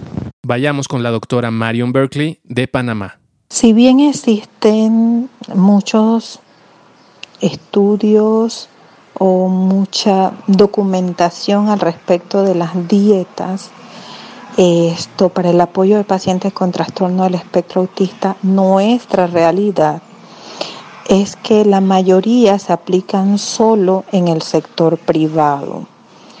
Entonces, en este sentido tenemos varios fenómenos. Uno es que son consultas y niveles de atención que ameritan la inversión de mucho recurso económico para el paciente común que nosotros estamos atendiendo, por lo cual el paciente tiene poco acceso a las mismas. Segundo, Esto, una vez el paciente que tiene recursos accede a este tipo de, tera a este tipo de terapias o de apoyos, hemos visto modificaciones, esto, digamos, no, no consistentes. Quizás podría hablar de una manera un poco burda y, referirme a un 30 o 40% de los pacientes con buena respuesta otro 30% de los pacientes sin cambios y pues definitivamente un 30 a 40 restante en el cual no, no ha habido mayor, esto, mayor beneficio. De modo que la permanencia de los pacientes en este grupo de terapias también es ineficaz. Duran poco tiempo, ya sea por un tema de recursos económicos, o ya sea por la pobre respuesta eh, evidenciada tanto por el familiar como por el personal médico. Escuchemos la opinión de la doctora Miriam Velarde de Perú. Referente a las dietas, estas no tienen una base científica, por lo tanto nosotros no propiciamos ninguna dieta. Es cierto que si el padre quiere hacerle y no es ningún daño para el paciente, le dejamos la libertad. Y por último, de Colombia, el doctor Orlando Carreño. Las propuestas de, dieta recomendadas para el manejo del trastorno espectro autista, diferentes tipos de recomendaciones, eh, son propuestas que no tienen evidencia científica y que no han demostrado eficacia metodológica clara, eh, por lo que no sería una propuesta de manejo relevante en los niños y niñas con eh, trastorno de espectro autista. Nuestro grupo no recomienda en términos generales. En algunos casos específicos y puntuales se hacen algunas recomendaciones, pero no directamente enfocado al, al trastorno de espectro autista, sino a algunas otras comorbilidades que pueden complicar el manejo de estos niños como migraña o mm, déficit de atención con hiperactividad, en donde algunos alimentos pueden facilitar o empeorar estos, estos síntomas.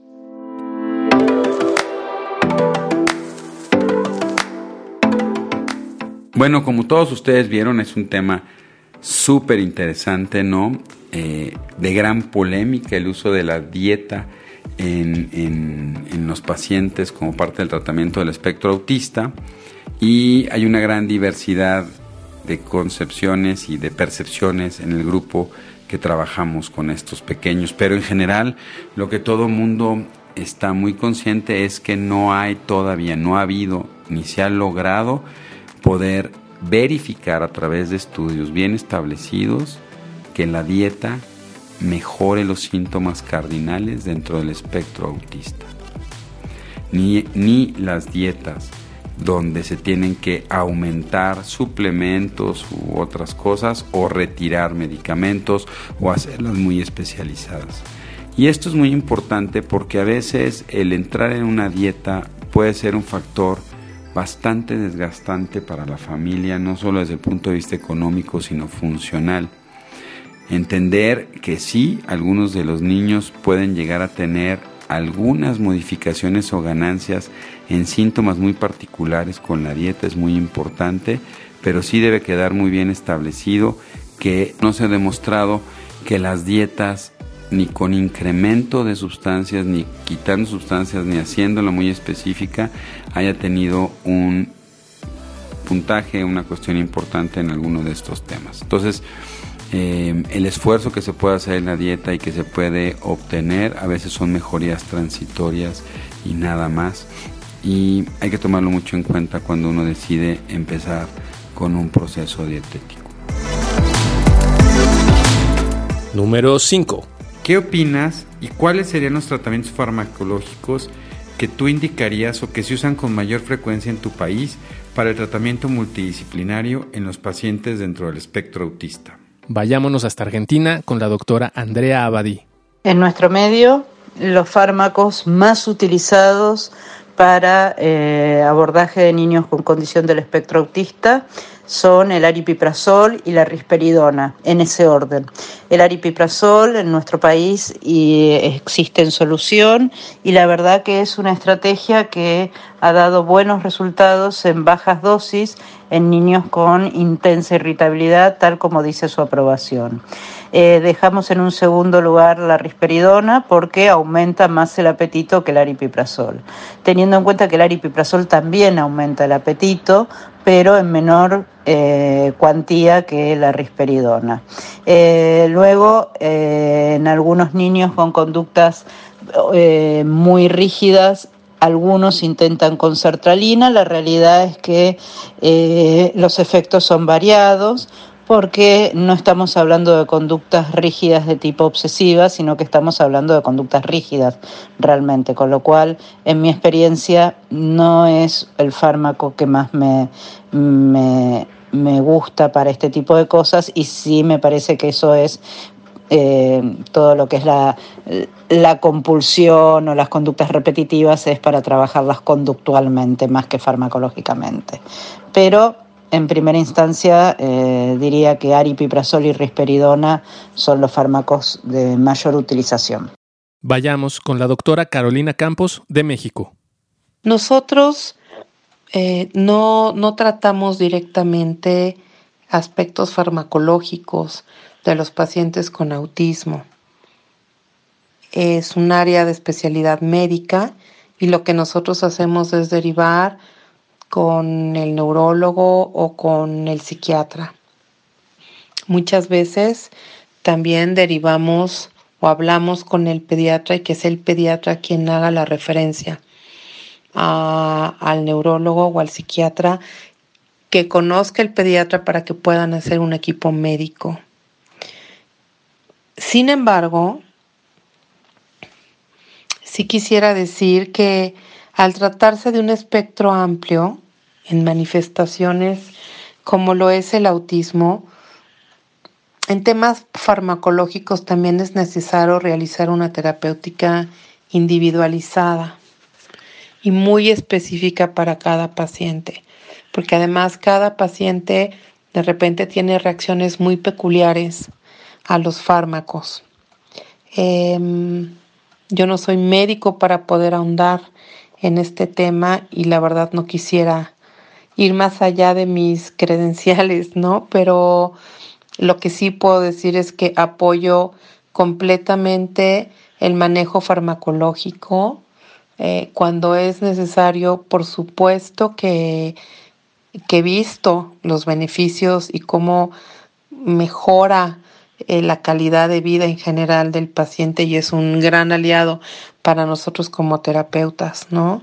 Sí creo que claramente siempre hay que contemplar la posible necesidad de un fármaco o inclusive, em, que es algo que yo suelo hacer frecuentemente, es enviar al neurólogo para que el neurólogo o el psiquiatra o el médico especialista me, me diga si puede servirse en algo de algún medicamento el paciente. También de México, el doctor Diego Reza. Al respecto del uso de fármacos o medicamentos de carácter neurológico para la atención a las personas con autismo, eh, en muchos casos es necesario. Debemos de evitar como profesionales que no somos médicos, que estamos en otras disciplinas, evitar el prejuicio de no medicarlos. La investigación científica nos ha mostrado que pueden haber condiciones médicas concomitantes o comórbidas para las cuales una atención mediante fármacos es necesaria. Un solo caso, la epilepsia, que es frecuente en las personas con autismo y que usualmente se detona en, a partir de la adolescencia. Entonces, eh, concretando el uso de medicamentos necesario para las personas que lo necesiten por esta condición médica concomitante o comórbida que puedan presentar.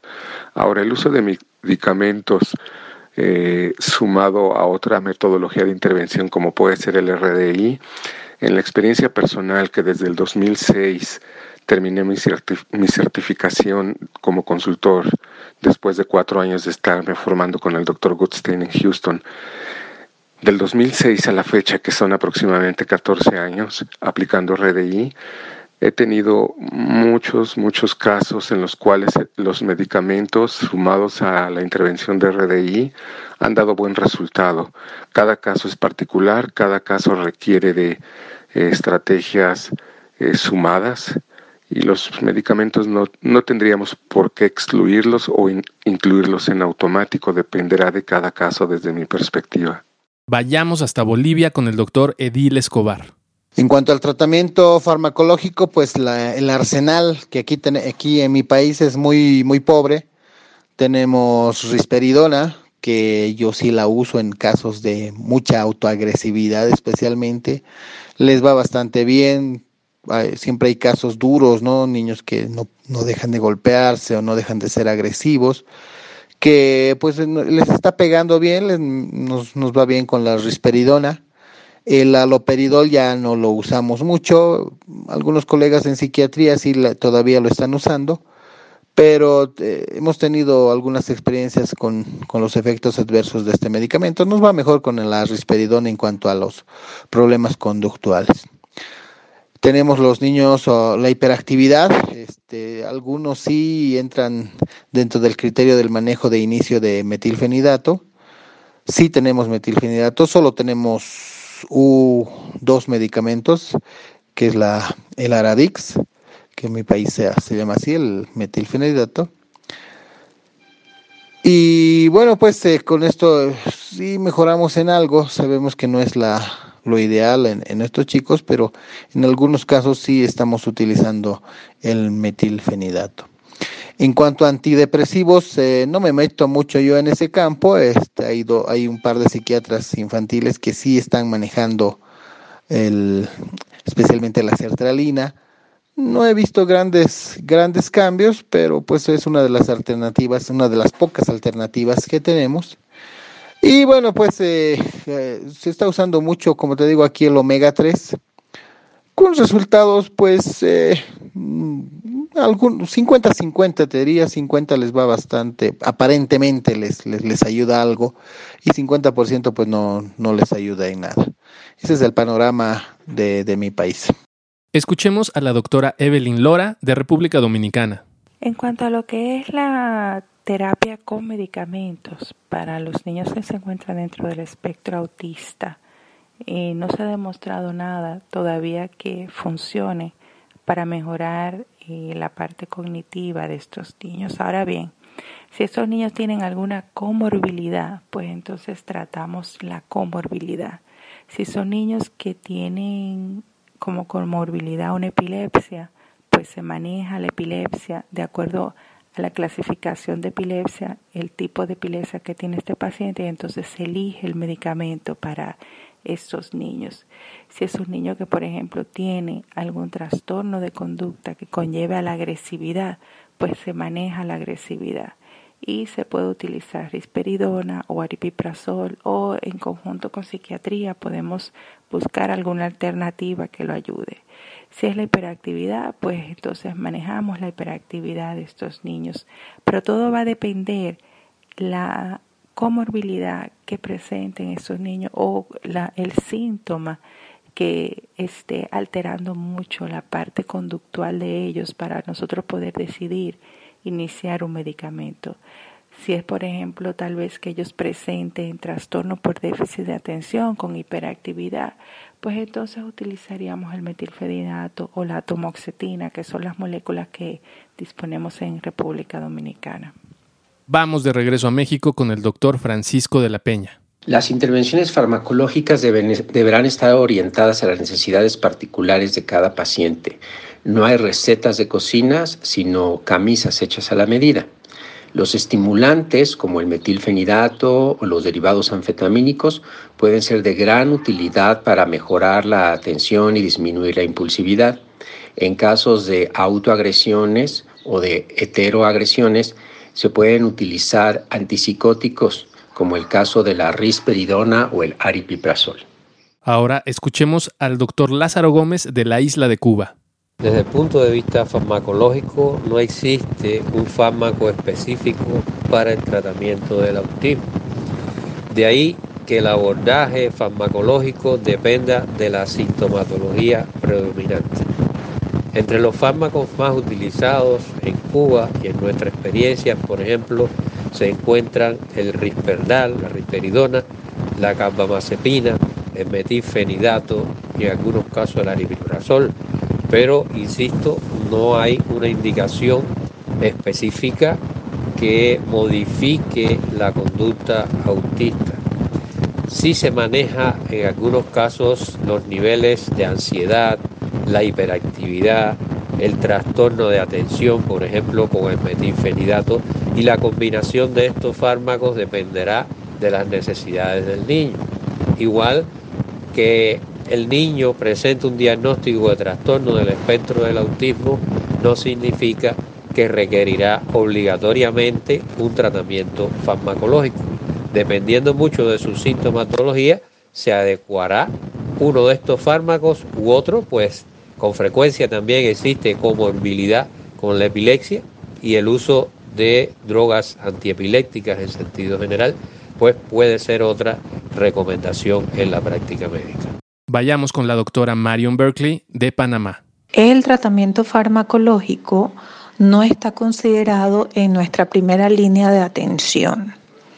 Sin embargo, tenemos pacientes que al llegar a nosotros en una edad tardía para el diagnóstico y manejo de sus condiciones, enfrentan muchas dificultades conductuales en términos de atención, seguimiento, capacidad para mm, seguir indicaciones, que influyen de hecho en su aprovechamiento de las terapias múltiples, así como problemas, trastornos del sueño y trastornos conductuales propiamente dicho.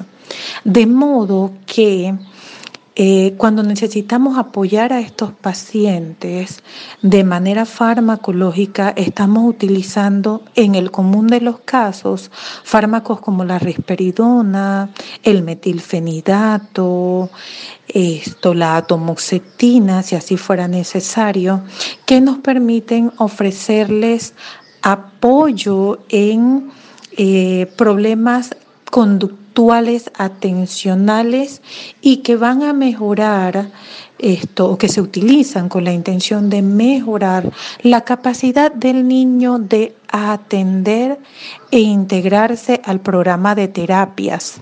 Esto para, para lograr así un mejor seguimiento y aprovechamiento de las mismas, valga la redundancia. En casos esto donde requerimos eh, mayor trabajo, digamos, mayor apoyo de los antes mencionados que son nuestra primera línea de batalla. Entonces trabajamos generalmente en conjunto con los psiquiatras que se han acuerpado con nosotros para usar estrategias de tratamiento farmacológico un poco más complejas y un poco complejas y un poco más estructuradas que nos ayuden a mejorar pues clínicamente al paciente, siempre con la intención de que este manejo sea lo temporalmente definido posible o que esto pues definitivamente lo tengamos que utilizar a largo plazo de acuerdo a la necesidad del paciente. Escuchemos la opinión de la doctora Miriam Velarde de Perú.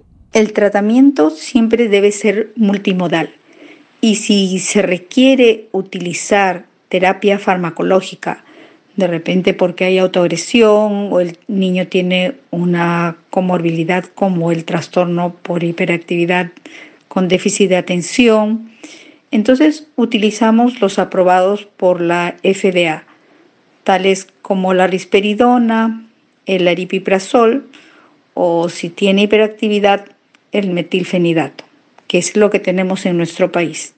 Y por último, de Colombia, el doctor Orlando Carreño.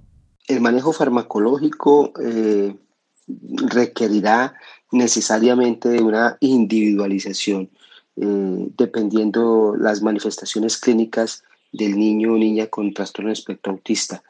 Eh, utilizamos con alguna frecuencia la risperidona para casos en donde hay severo comportamiento impulsivo o autoagresividad, eh, el metilfenidato si hay compromisos eh, muy marcados de procesos de atención y concentración, sobre todo en los niños con eh, trastorno espectro autista nivel 1, en donde puede estar influyendo en su desempeño y, rendimiento de manera importante. Em, algunas medicaciones para el manejo de la ansiedad, como la floxetina, eh, en fin, pues digamos que el, manejo farmacológico va a ser muy variado. Eh, no hay un, patrón específico eh, para el trastorno. se utiliza según la comorbilidad principalmente.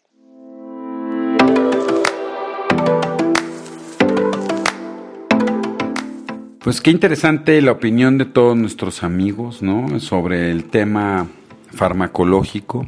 Evidentemente estamos muy conscientes de que sigue sin existir un tratamiento farmacológico que cure a los pacientes con el espectro autista. Y esto hay que entenderlo, ¿no? Hay que entenderlo.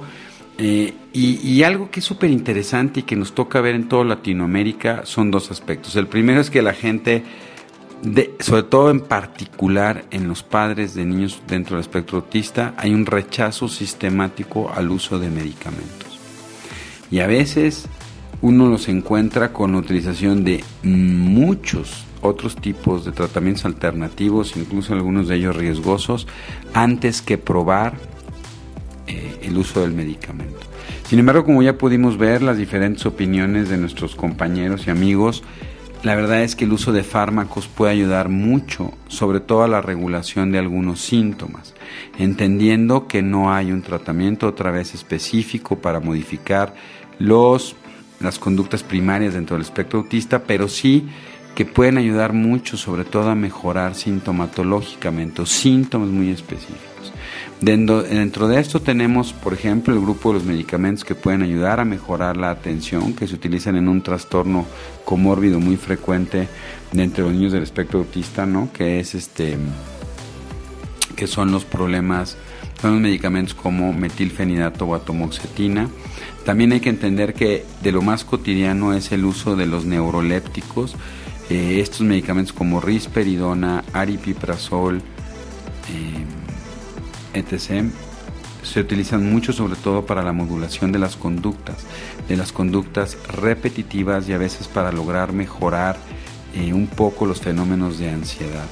Interesante porque uno de nuestros colegas mexicanos en Estados Unidos, el doctor Eric Piña, ha utilizado mucho inhibidores selectivos de la recaptura de serotonina y no porque los niños estén dentro de tengan un problema de ansiedad o depresión, sino que más bien pues, tienen una se ha visto que la serotonina puede tener un impacto importante sobre la regulación de los circuitos que favorecen los procesos del lenguaje y la verdad es que hay, hay bastantes buenas experiencias con el uso de citalopram o de citalopram en algunos de estos pequeños. El uso de los fármacos antiepilépticos como medicamentos neuromoduladores que también se ha llegado a utilizar antes mucho el ácido valproico y la carbamazepina, probablemente de forma más moderna el uso de la motrigina o topiramato, la verdad es que se utiliza más como estabilizadores de las conductas y no tanto porque los pacientes tengan un daño, una irritabilidad o un problema sobre las epilepsias. Entonces, es muy interesante no poder ver, hay medicamentos, muchos de estos pacientes, por ejemplo, tienen problemas para dormir y de repente hemos llegado a utilizar medicamentos que favorezcan un poco el sueño, que pueden ser moduladores neuromoduladores como los antiepilépticos o la utilización de melatonina que es bastante inofensiva, bastante benigna y se puede utilizar en la noche para favorecer el proceso. Hay que reconocer que estos medicamentos utilizados a dosis bajas y de manera adecuada suelen tener una muy buena tolerancia y no provocar efectos secundarios importantes.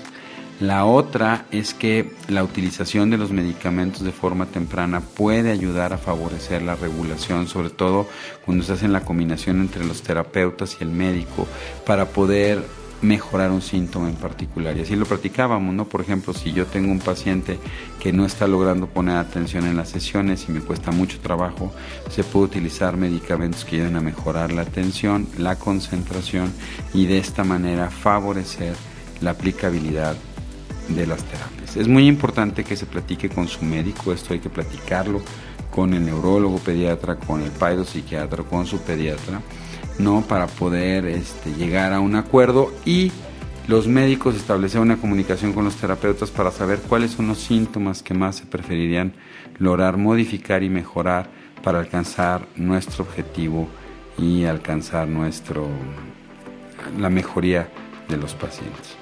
Entonces, em, a pesar de los mitos y los grandes miedos que se tienen sobre la utilización de los medicamentos, puede ser una herramienta terapéutica inicial bastante favorable.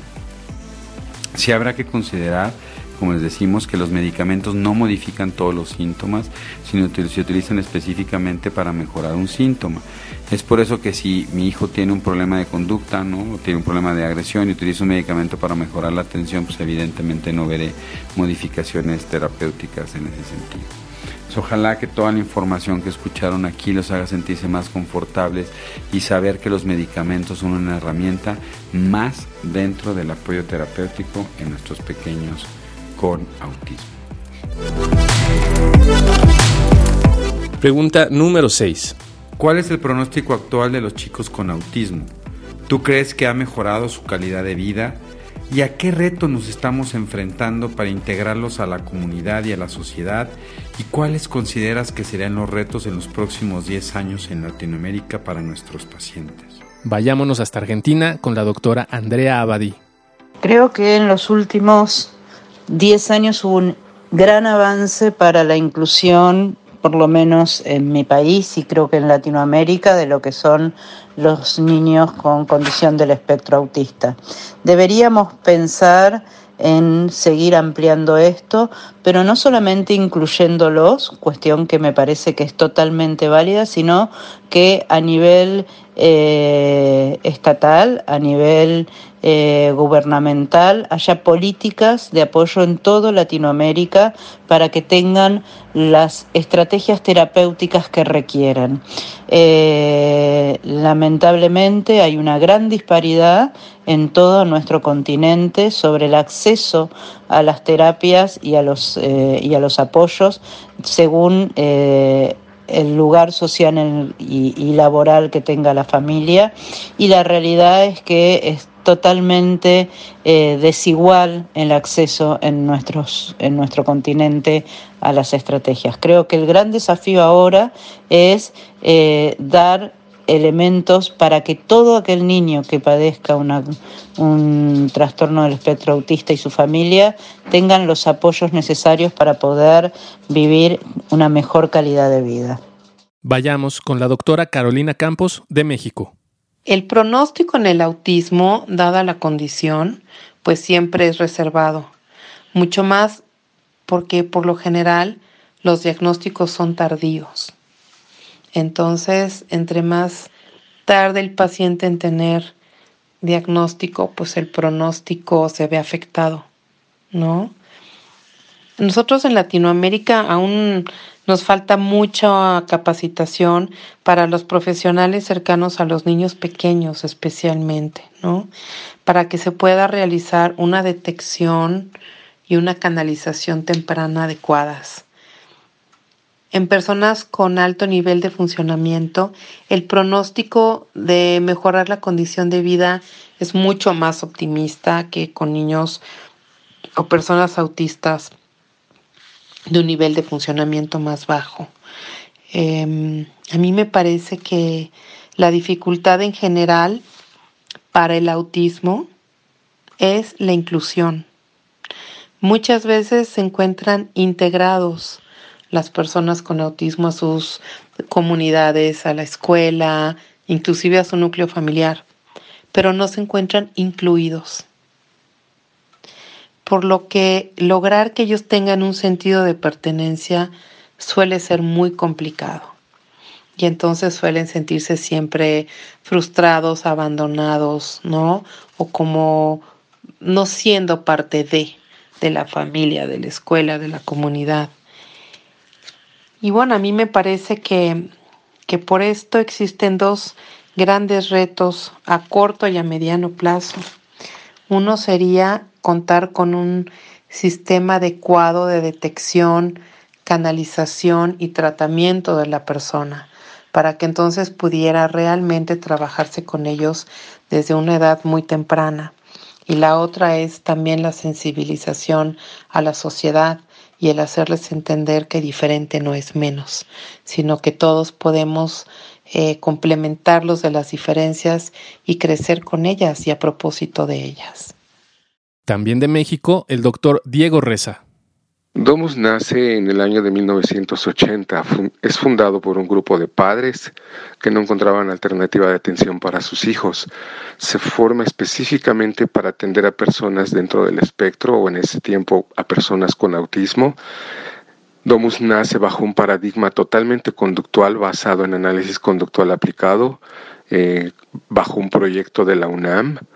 Eh, hemos venido evolucionando, llevamos 40 años atendiendo, por lo cual hemos tenido que cambiar nuestros esquemas de atención, nuestros paradigmas de atención, siendo acordes al avance científico del autismo y al conocimiento que cada vez es más profundo de esta alteración.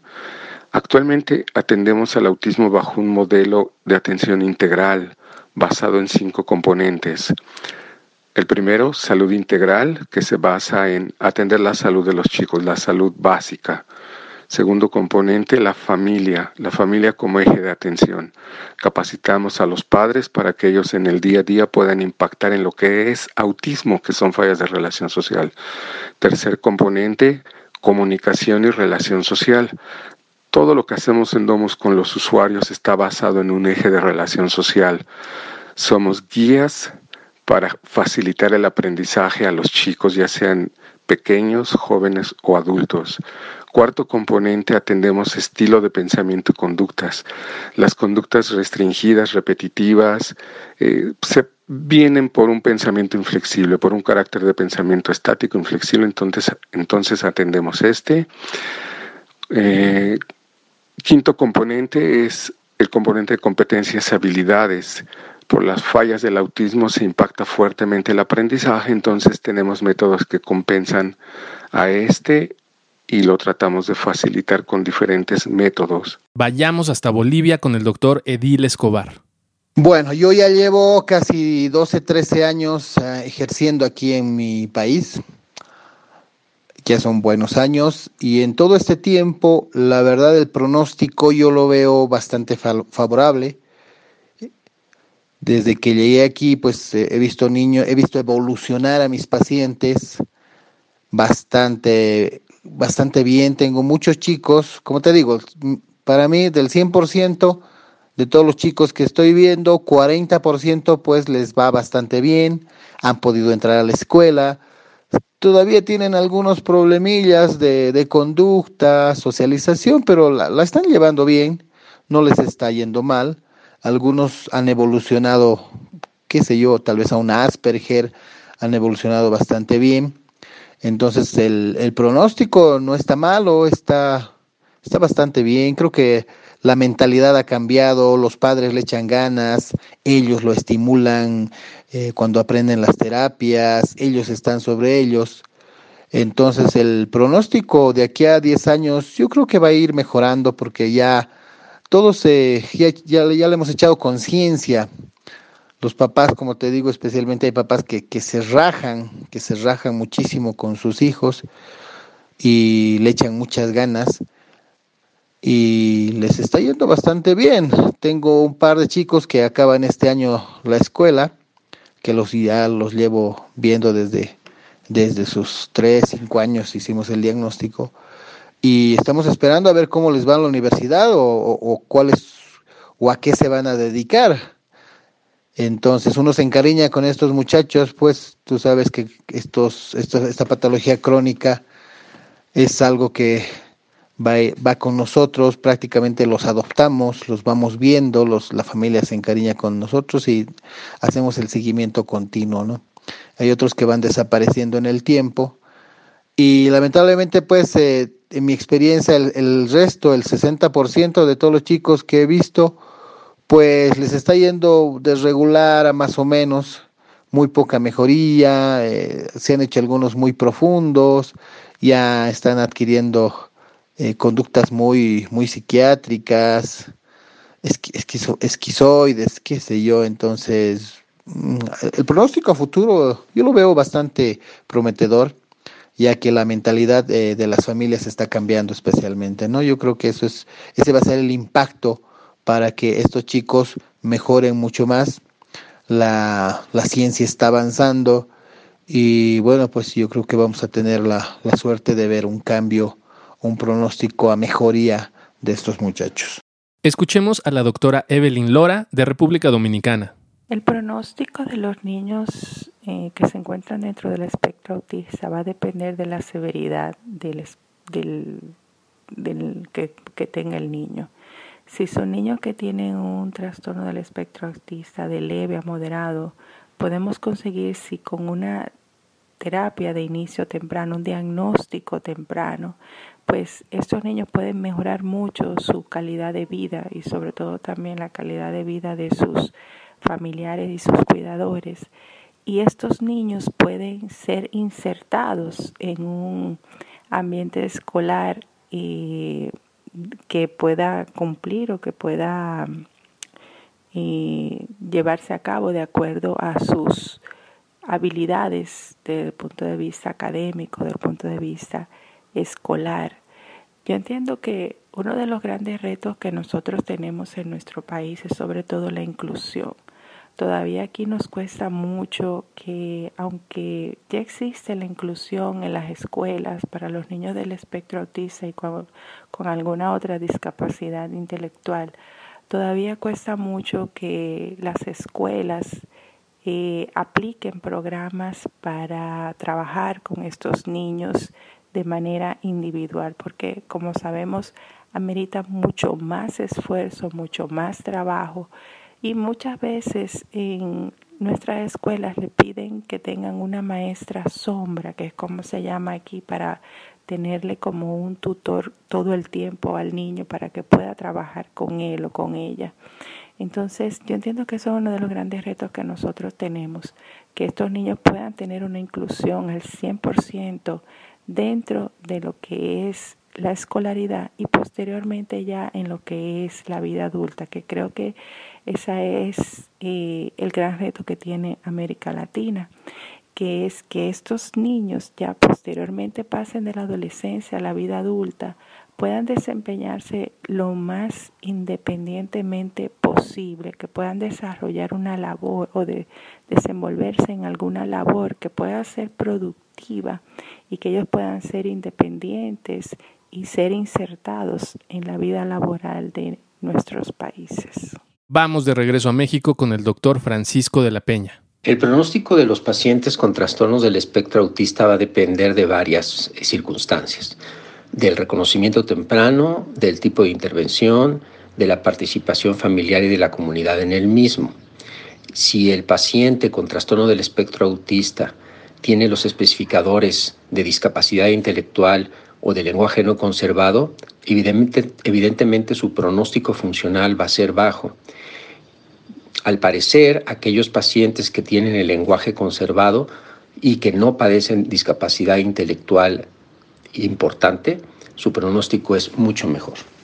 Ahora escuchemos al doctor Lázaro Gómez de la isla de Cuba. El pronóstico de los niños con trastorno del espectro del autismo diría yo que hoy es más favorable que hace 10 años atrás. Si bien pensamos que eh, hay un gran reto por delante que va más allá de contar, por ejemplo, con un marcador específico para su diagnóstico que no lo tenemos, de contar con un tratamiento específico para esta enfermedad de cual tampoco disponemos, pues la voluntad política de los gobiernos de establecer programas reales, prácticos, asequibles para su inserción social, para tener una vida útil y favorecer su independencia, yo diría que es el mayor reto en estos momentos. si bien existe la voluntad en la mayor parte de los gobiernos y se discute en reuniones del Senado, de la alta dirigencia de diversos países en toda Latinoamérica, es muy difícil llevar a la práctica estas propuestas y concretarlas en un proyecto que garantice, una vez que el niño sale de un nivel de escolaridad determinado, pues su preparación continua y su inserción en un medio laboral. Nosotros no contamos con programas que eh, lleven de la mano de esta manera más allá de los niveles de educación primario y secundario a estos pacientes de manera que alcancemos una verdadera inserción social. Si bien desde el punto de vista epidemiológico, aún la cantidad de autistas en Cuba, la prevalencia del trastorno en Cuba es eh, un poco incierta, puesto que se manejan diagnósticos de aproximadamente más de 240 pacientes. Eso daría una prevalencia de 0.04 por 100.000 habitantes. En la práctica pensamos que el número de autistas es muy superior a esta cifra. De hecho, hay estudios epidemiológicos que están en curso en estos momentos y nos permitirán pues contar con cifras más reales que permitan a su vez nuevas proyecciones sobre la base de las necesidades de inserción social precisamente de esta parte de nuestra población. Vayamos con la doctora Marion Berkeley de Panamá. Definitivamente me atrevo a apostar que hemos cooperado mucho y hemos ayudado a muchos niños y a muchas familias a sobrellevar esta condición clínica, eh, logrando desde un chico que pueda jugar con sus primos, con sus hermanos, que se siente a escuchar un cuento con su abuela, que reciba a papá y a mamá con un abrazo, como primera línea de satisfacción, la capacidad de disfrutar de un hijo, de un familiar y la capacidad de que él disfrute de nosotros. En términos de integración a los sistemas escolares, todavía nos enfrentamos en nuestro país a retos importantes. Si bien ahorita mismo el niño ya con un trastorno del espectro autista es un niño bastante reconocido, tenemos estas diferencias intelectuales. El chico con un trastorno del espectro autista, pues con una capacidad inferior a la esperada para la edad, que necesita un apoyo adicional para aprender por su dificultad del trastorno y por su dificultad cognitiva. El chico con un trastorno del espectro autista con una capacidad intelectual dentro del rango normal que puede ir a un aula de clase pero que necesita el apoyo de la maestra especial o de sistemas de educación especial para aquellas áreas específicas en las cuales él no pueda progresar y el chico con un trastorno del espectro autista cuya capacidad intelectual está por encima de la de nosotros, de la de sus padres, de las de sus maestros y necesita un programa de inteligencia superior. En ese sentido, los retos todavía son muy grandes para nuestro nivel esto, de sistema de salud. Y después de allí, una vez lograste que el chico superara la etapa escolar, ¿cómo lo integras a la sociedad?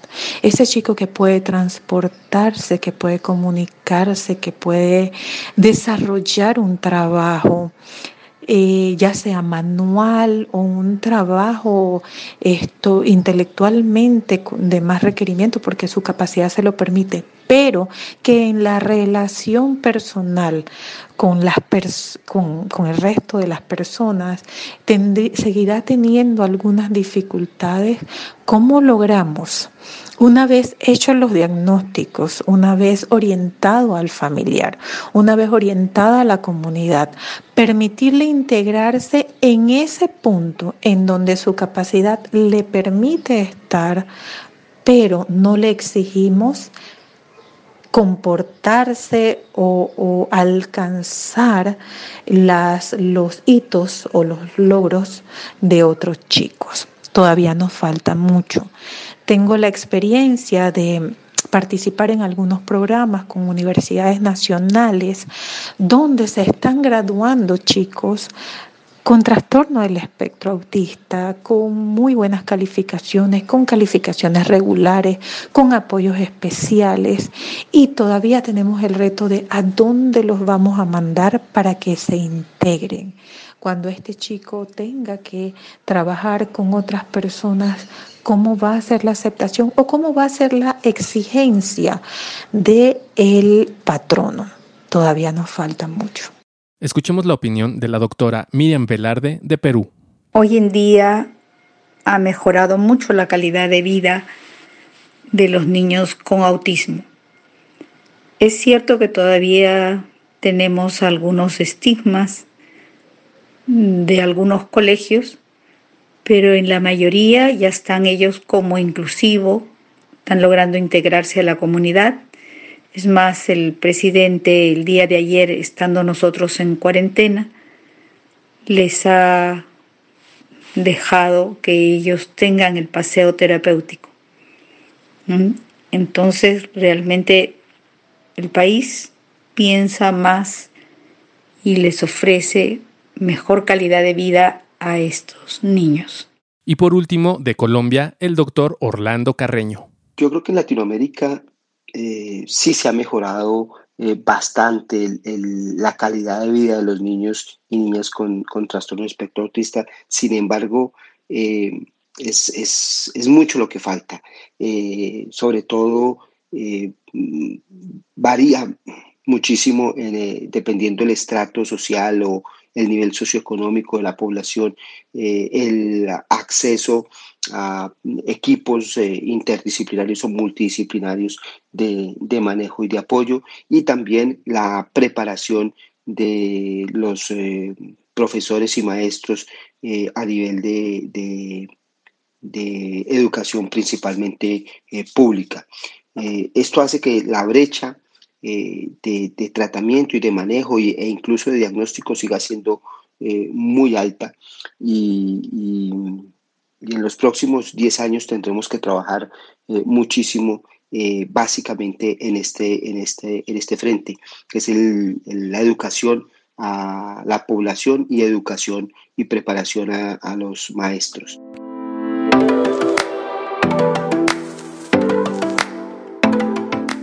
Qué interesante es escuchar a toda esta serie de neurocientíficos latinoamericanos, sobre todo porque todos concluimos en lo mismo. Sí existe una mejoría en el pronóstico y la calidad de vida de los pacientes dentro del espectro autista. Esto tiene que ver con varias situaciones. Uno es por el desarrollo de técnicas bastante evolucionadas, ¿no? Em, muy dirigidas y cada vez la comprensión mejor de las partes y los fenómenos del neurodesarrollo. Dos es porque cada vez tenemos un arsenal de tratamientos farmacológicos que pueden ayudar a modificar mucho mejor las estrategias y las conductas para favorecer la integración de los pacientes, de los pequeños, a su vida cotidiana. Y también habrá que hablar de la parte social donde cada vez la sociedad no toda, pero sí habrá que decir que cada vez la sociedad está mucho más abierta a ha entendido la, necesidad de integrar a estos pacientes a la vida cotidiana, a que vayan a la escuela, a que vayan a natación, a que vayan a una clase de karate, a que en el día a día se pueda hacer. Seguimos luchando contra el estigma dentro del espectro del autismo, pero definitivamente consideramos que es súper valioso y súper importante todo lo que se ha hecho a nivel gubernamental en los diferentes países para lograr la mejoría. Dos es que también con todo el conocimiento que tenemos de más de 50 años, como ustedes lo vieron, eh, probablemente en la gran mayoría de los países latinoamericanos, aunque todavía queda mucho trabajo por hacer, cada vez hay mayor incidencia de el grupo de médicos, ¿no? Y hoy cada vez formamos un equipo multidisciplinario mucho más interesante que nos permite ir integrando y favoreciendo la mejoría de nuestros pequeños. Hoy nos enfrentamos para mí, probablemente y probablemente para la mayoría de mis amigos latinoamericanos, ante un gran reto y es que al tener una mejoría de los síntomas y las habilidades, estos chicos llegan a la adolescencia y a la etapa del adulto joven en mejores condiciones. Probablemente aún siendo pacientes de custodia, pero con otros momentos, con muchas habilidades de integración. Y entonces hoy lo que tenemos que trabajar es cómo vamos a mantener a estos pequeños durante la etapa del adulto y sobre qué actividades son las más recomendables para poderlas hacer. Y sobre todo también hacer un trabajo con los padres para que entiendan que en este proceso a largo plazo el apoyo y la intervención que se tiene que hacer pues es fundamental. Entonces, gracias a todos los papás, a todos los maestros y a todo el equipo de terapeutas y médicos que ha logrado que a nivel latinoamericano, volvemos a decir, con sus fallas aún, pero hayamos logrado mejorar la calidad de sus pacientes. Hay definitivamente que trabajar sobre nuestras poblaciones indígenas, ¿no? Hay todavía una falta de información importante. Estos podcasts todo lo que hacemos en nuestras páginas como Cerebros en Desarrollo, en el Facebook, en Instagram, a través de Neurología y de la Asociación de Médicos del Hospital Infantil de México, pues van ayudando y tenemos que seguir pujando fuertemente para que se siga hablando y la gente se siga informando sobre estas mejorías. Y por último, vamos con la pregunta número 7. ¿Ha sido frecuente el uso de cannabis dentro del espectro autista en tu país? ¿Cuál ha sido tu experiencia y si tú lo recomendarías? Vayámonos hasta Argentina con la doctora Andrea Abadí. En la Argentina hay un fuerte movimiento de padres para la posibilidad de utilizar el cannabis en forma medicinal y de hecho, y de hecho hay un apoyo para que las familias puedan de alguna manera cultivar o acceder a esto. La realidad es que eh, los los eh, resultados son ambiguos y tienen mucho que ver con eh, la mirada familiar sobre el tema. Eh, tengo pacientes que han recibido cannabis con respuestas aparentemente beneficiosas, sin embargo otros que han tenido una muy mala respuesta, pero el problema acá me parece que no solamente es el cannabis, sino que el cannabis al que acceden tiene que ver con fabricación hogareña y que no sabemos muy bien cuáles son las proporciones ni los tipos de cepas. O sea, creo que es promisorio, pero todavía tenemos que encontrar la evidencia que avale el uso del cannabis y cuál es el cannabis. No creo que sea la maravilla que plantean las familias que lo defienden. Creo que tiene más que ver con una expresión de deseo de encontrar eh, el fármaco milagroso, pero que bueno, que eh, la evidencia, la, la, investigación todavía tiene mucho para aportar en esto y que debemos estar abiertos a ver qué sucede. En principio yo no lo indico, lo, pero sí acompaño a aquellas familias que deciden este camino porque también tenemos que tener en cuenta que tiene interacciones con los fármacos que nosotros mismos damos, así que esto hay que tenerlo en cuenta fuertemente. Vayamos con la doctora Carolina Campos de México. En cuanto al tema de cannabis medicinal, no tengo absolutamente ninguna experiencia y no he conocido a nadie que lo haya dado a sus hijos o que lo haya tomado la persona, ¿no? Adolescente o adulto. Eh, ahí sí no, no puedo opinar. Vayamos hasta Bolivia con el doctor Edil Escobar. Personalmente, eh, el cannabis no, no tengo nada de experiencia personal.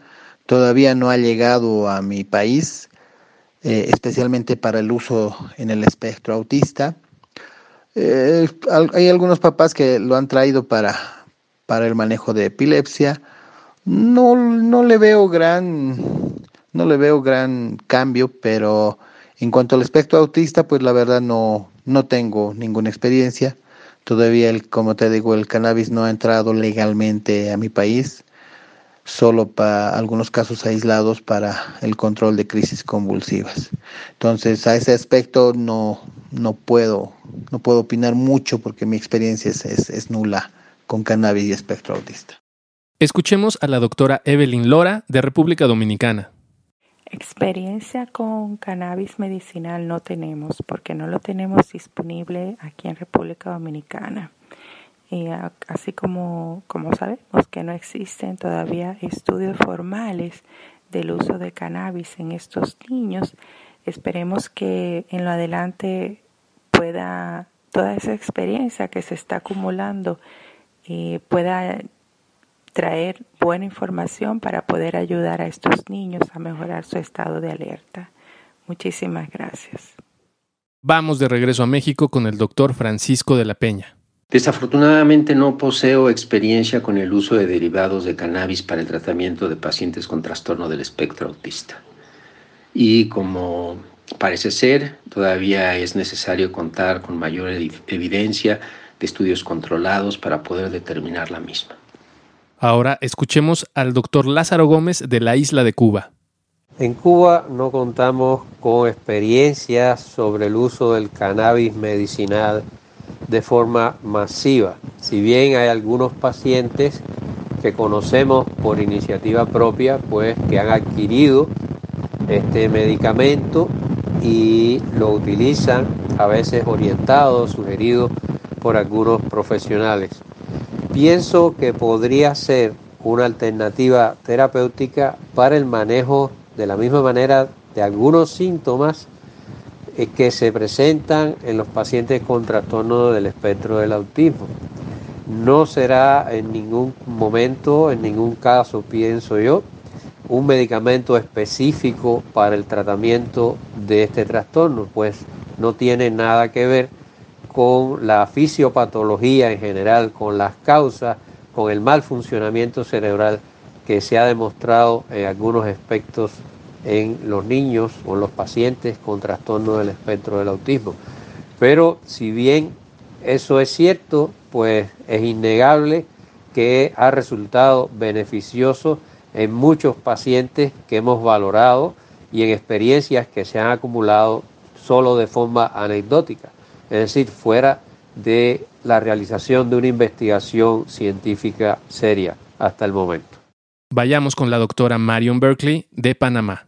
La experiencia pues es poca y me parece que es indirecta en el uso de cannabis en pacientes con trastorno del espectro autista. Personalmente para mí lo hemos utilizado más desde el tratamiento de trastornos epilépticos en pacientes con conductas autistas. Entonces, en este sentido, em, aquella medicación esto, orientada al control del trastorno epiléptico nos ha permitido observar discretamente o levemente mejorías en las áreas conductuales, sobre todo en aquellos pacientes cuyo recurso le permite acceder a las medicaciones combinadas de CBD y THC. Entonces, en ese sentido hemos visto alguna mejoría que podríamos comenzar a documentar para más adelante especificar esto, el valor de las respuestas que estamos viendo. Específicamente tratamiento con cannabis para mejorías conductuales aún no las estamos realizando. Escuchemos la opinión de la doctora Miriam Velarde de Perú. Hay muy pocos médicos que lo utilizan. La población de los padres de estos niños mm, lo ven como una esperanza. No tenemos mayor experiencia personal. Ya eh, la DIGEMIT, que es el organismo del Estado, ha aprobado el cannabis en el Perú. Y por último, de Colombia, el doctor Orlando Carreño. Realmente eh, el uso del cannabis medicinal, o mejor, del cannabidiol eh, y sus derivados de cannabidiol en, niños con trastorno espectro autista es eh, más anecdótico por ahora.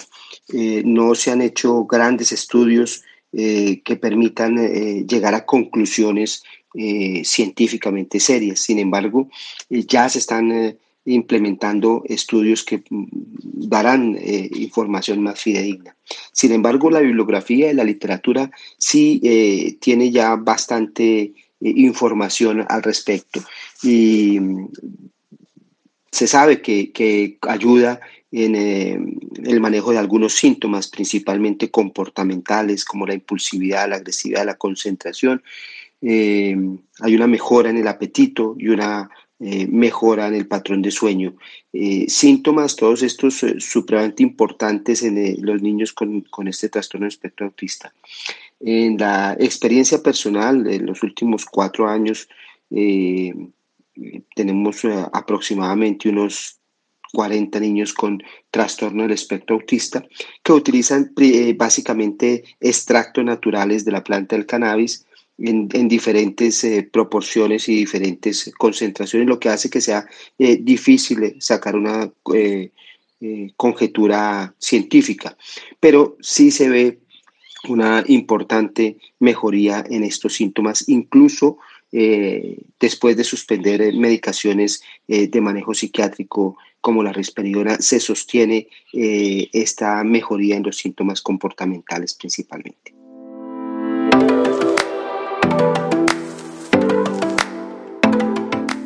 Un tema muy controversial, ¿no? Como vimos todos, es el uso del cannabis, ¿no? Y habrá que entender que aunque no hay todavía ningún estudio eh, científico realizado de manera adecuada, su utilización del cannabis medicinal en pacientes dentro del espectro autista en toda Latinoamérica es un hecho. Cada vez se utiliza más. Desafortunadamente, mucho de cannabis artesanal. Por lo, por lo pronto, eh, dentro de las expectativas y experiencias, ustedes también se fijaron como mucha gente no tiene experiencia, no lo ha utilizado.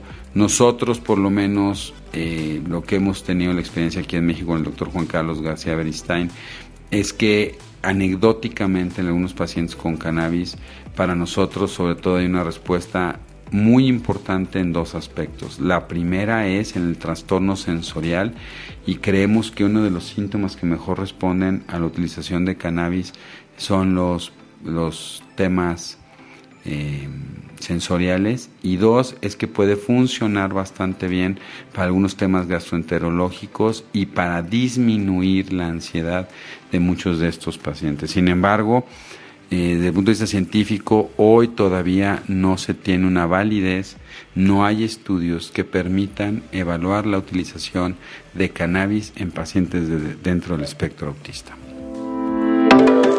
Esto fue otro episodio de Pediatría México.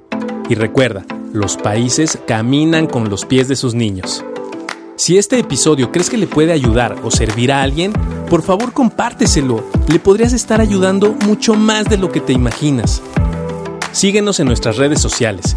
En Facebook e Instagram nos puedes encontrar como AMHIMCDMX AMD Asociación de Médicos, HIMD Hospital Infantil de México y CDMX de Ciudad de México. Nuestra página web es Para cualquier duda o comentario, escríbenos al correo electrónico pediatriamexicopodcast.gmail.com. Gracias por acompañarnos. Hasta la próxima.